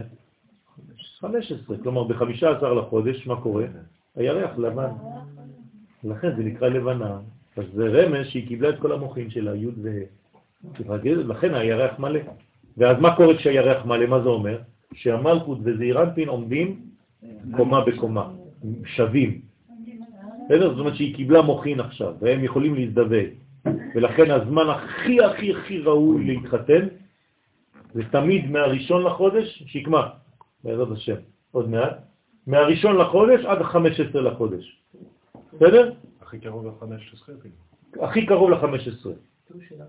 מהטור של החודש, הראשון, תמיד בחלק הראשון של החודש הכי טוב להתחתן. למה לא ב-15 עצמו? אפשר, ב-15 עצמו, אבל צריך שיהיה בערב, בערב, לא ב-15 בלילה, זה כבר 16, בי"ד, בסדר? ואז לא הוא גדול ממנה ולא היא גדולה ממנו, אותה קומה. ואז היא יפה כלבנה. זה נקרא יפה כלבנה. כלפי זעיר אנפין שהוא ברק החמה. כלומר, אם היא לבנה, מה הוא? הוא חמה. כלומר, כשהוא אומר לה, את יפה כלבנה, מה היא צריכה להגיד לו? אתה יפה כמו שמש. כמו שמש. בסדר? לא תמיד רק הוא צריך להגיד לה דברים. לא, מדי פעם כן? תורה שבעל פה קראן לה במטיבתא, תורה שבעל פה קוראים לה בישיבה של מעלה. אז זה נקרא תורה שבעל פה, כי פה זה המלכות העליונה שהיא נקראת קלתו של משה, קלת משה. כמו שנאמר, פה אל פה אדבר בו. מה זה אדבר בו? המלכות העליונה זה בינה? כן. מה זה פה אל פה אדבר בו? יפה, לא אליו. אדבר בו. אני מדבר, זה רק אני משתמש כמדיום בפה שלו. זה הקדוש ברוך הוא מדבר. משה אף פעם לא דיבר. וידבר אדוני אל משה לאמור. כלומר, משה אף פעם לא בדה מליבו שום מילה, שום אות בתורה, חז ושלום. אם לא, מה אנחנו עושים פה? אנחנו עובדים את uh, תורה של בן אדם, חז ושלום. כן? אלא שהקדוש ברוך הוא דיבר במשה, משה אף פעם לא המציא שום דבר מעצמו, זו תורה אובייקטיבית שבאה מלמעלה, לא סובייקטיבית ששיישת לבן אדם, גדול ככל שיהיה. הוא אפילו לא עשה לזה טרנספורמציה. נכון. כלומר, הדבר עמו על ידי שכינה נקראת פה, הדבר דרכו, הייתי אומר. טוב. עד כאן להיום, או שאתם רוצים שנסיים את החלק? ובגינדה כרוז הקריז, ובשביל זה כרוז מכריע ברקיע. כי כמה גברין, גיברין, כן, הרבה גיבורים ביצרם, כל מי שגובר ביצרים שלו, מי שמצליח לגבור ביצר, כמה מראה תריסים, כמה בעלי מגנים, תריס זה מגן, כן? יש הרבה תריסים, כלומר, מגנים. זה, אתה סוגר את כל הזה שלך, כן? עוזי רואה כבר את הסרט. רוצה לומר צדיקים הלוחמים במלחמתה של תורה, כן? אז כל זה נקראת מלחמת התורה, התכנשו בבן מדרש, מדרשה, נאספו בבית המדרש ללמוד תורה לשמה. אז האנשים שרוצים ללמוד תורה לשמה מתכנסים בבית המדרש, ועל ידי זה לאגח הקרבה עם חיביה. כל זה זה רק מלחמה נגד הנחש. עכשיו אנחנו נלחמים נגד נחש, ללחום עם הנחש שהוא הסמך מהם, בשביל השכינה, שדהיים להוציא את הניצוצים הקדושים מקרבו בשביל תיקון השכינה. עכשיו אתם יוצאים עם ניצוצות בכיסים, צריך ולהחזיר אותם עכשיו למלכות. כל זה זה בשביל המלכות. כל אחד עם הכוונות שלו, כל אחד עם המחשבה שלו, עם המאמצים שלו, התעוררתם בלילה, זה לא סתם, ותקום בעוד לילה. כן? זה, זה נאמר על מי? על כל מי שעושה את המאמץ הזה. כן? מחדרה, כן? ובזה לאמיתו, וכמה תריסים התעבידו בפסקות בגינה דברתא דמלכה. אתה יודע כמה שכר אה, נסיעה יש לך? בלי עין הרע, זה לא סתם שאתה בא לשיעור. זה כל פעם שהגלגל מסתובב, זה, זה, זה זכות, זה עוד זכות ועוד זכות ועוד זכות ועוד זכות. כן? הביאני המלך חדרה.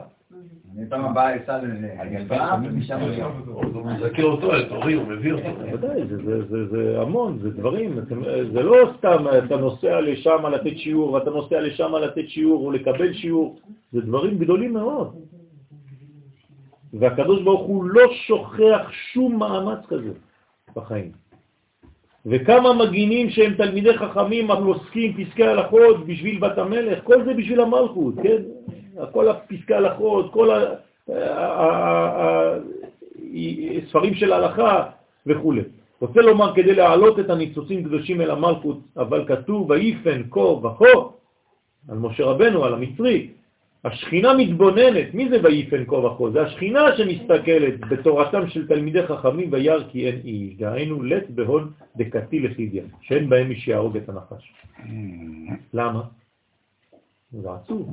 כלומר, השכינה אומרת, נו, אף אחד לא מצליח להרוג אותו כבר. אתה יכול להגיד לנו מהם התכונות של? תכולות של נחש זה כל הדברים שמונעים מעם ישראל מלהגיע אל היעד לגלות. כל מה שמונע ממך לגלות משהו במציאות, להביא את זה למציאות. נכון, בדיוק, נחש. כן? שאין מי שיהיה לו כוח להוציא ממנו את כל הניצוצות שהם חיותו על ידי זה להמית עד די תיעוד ויתמר עד שיבוא משה רבנו שנאמר בו ויפן כה וכה ויח את המצרי כלומר אף אחד לא יצליח עד שלא יבוא משיח זה מה שאתה אומר לנו? רוצה לומר שהוא יקה את הנחש כלומר כשמשה היכה את המצרי את מי הוא היכה? את כל הנחש של ההיסטוריה הוא הצליח? בטח שהוא הצליח. טמן אותו בחול, מה אתם רוצים? אבל איך אנחנו נלחמים איתו עכשיו? זאת אומרת שמה שמשה עשה בפוטנציאל, עכשיו הוא אומר לנו תעשו אותו דבר. אני רק מחזיר לכם את התמונה בגדול. כן? כשאתה קונה פאזל בחנות, הפאזל כבר מורכב, נכון? התמונה קיימת לפני, חתכו לך אותה עם איזה שטנץ לאלף חלקים, אתה בא הביתה, מה אתה עושה? כמו ג'וחה. מפרק הכל ומתחיל לבנות. מי שמסתכל עליך מבחוץ, הוא אומר, תגיד, הוא משוגע? זה כבר היה בנוי! מה אתה מפרק? כן, אבל זה מאתגר אותי, אני רוצה לעשות את זה לבד. הנה, אנחנו אותו דבר. כן. לכן, יכה את הנחש שהוא הסמ"ם. אני, אני מכיר אנשים שלוקחים את הפאזל, משאירים אותו כבר בנוי. הנקרא מצריבו אומר לכולם, תראה איזה יופי. מי עשה את זה? אתה רואה שזה המכונה, כי זה עדיין לא חתוך. עד שיבטל את הקליפה לגמרי. ובגינדה, כן, איתמר, ובשביל זה נאמר עד כי יבוא שילה. שילה מספר משה. רוצה לומר שבזמן הגאולה יהיה משה המשיח, והוא יגמור לברר את כל הבירורים, והיא מורשה, דילה, שהשכינה היא מורשה שלו. קהילת יעקב, כן? כמו שנאמר בחז"ל, על הכתוב, תורה ציווה לנו משה, מורשה, קהילת יעקב. אל תקרא מורשה, אלא מאורסה, כלומר אירוסין, שהיא קלת משה, זה השכינה. כלומר, משה יש לו אישה, איך קוראים לה? השכינה. לכן הוא צריך לעזוב את אשתו. הוא היחידי שהקדוש ברוך הוא אומר לו לעזוב את אשתו, כדי להתחבר עם כנסת ישראל. אם הקדוש ברוך הוא לא אומר לך את זה, אל תעשה את זה לבד. זה מה שעושים הכמרים, כן? להבדיל. ואליה הוא מעלה את כל הבירורים. כלומר, כל מה שהוא דואג משה זה רק לעם ישראל. ובגינדה ובשביל זה, בגיני יתמר, בשביל משה נאמר, עד כי יבוא שילה, בפירוש רש"י, שילה, כן, מלשון המשיח שהמלוכה שלו. עד כי יבוא שלו. זה המלוכה שלו. זה נקרא שילה. דהילה ודאי, כי המלוכה תהיה ודאי שייכת למשה רבנו. כלומר, משה הוא גם מלך. איך אני יודע שמשה הוא מלך? הרי משה הוא גם כהן גדול, נכון? הוא כתב את התורה. הוא נכנס לבית המקדש, בקודש הקודשים. הוא גם מלך. יש לכם פסוק שאומר שהוא מלך? ויהי באישורו מלך. זה משה, נאמר על משה. בסדר? לכן יהיה לו כוח, כן, להרוג, אי קטיל לחידיה, שהוא יהרוג את הנחש ויוציא בלעו מפיו, ואז יתקיים מה שכתוב, בילה המוות לנצח, ברוך שכיוונו, הנה. אתם רואים? במהרה בימינו אמן. אל תגידו סתם באוויר, זה צריך להתגשם, צריכים להפסיק למות. בילה המוות לנצח, כל עוד ולא הגענו לזה, לא עשינו כלום. תראו איך הזוהר, ברוך השם, כן, הולך לכיוון ש, שחשבנו עליו, בלי כוונה בכלל. אני, אני לומד איתכם יחד, אני לא לומד את זה לבד לפני. אנחנו לומדים יחד, אני אף פעם לא למדתי את זה לבד. אנחנו מתקדמים ליד, ביחד. אולי ירד לפה איזה בן. הלוואי, בעזרת השם. אבל תבינו שזה חשוב מאוד, לא לחשוב שהמוות הוא המנצח. הקדוש ברוך הוא המנצח, נצח ישראל. הוא נקרא חרפה, כמו שאמרת. כן. לא, אנחנו לא ננצח. לא, עד שמשה, אבל לא רק משה הכללי, אני צריך לעשות אצלי את העבודה הזאת, וכשאני מגלה את המשה הזה, גם אני מבטל את המוות מעצמי. שבת שלום ומבורך. מבורך. חנניה בן הקשיא אומר, רצה הקדוש ברוך הוא לזכות ירבה להם תורה ומצוות שנאמר, אדוני יחפש למען סיפור יגדיל תורה באדיר. גדל והתקדש ומרבה, ועלמא דיברך לראותיו, יאמץ מכותיו, ויצמח מכותיו ויקרב משיחי. וחיי כל וביום אחד חיי לכל בית ישראל, בעגלה ובזמן קריב, אמרו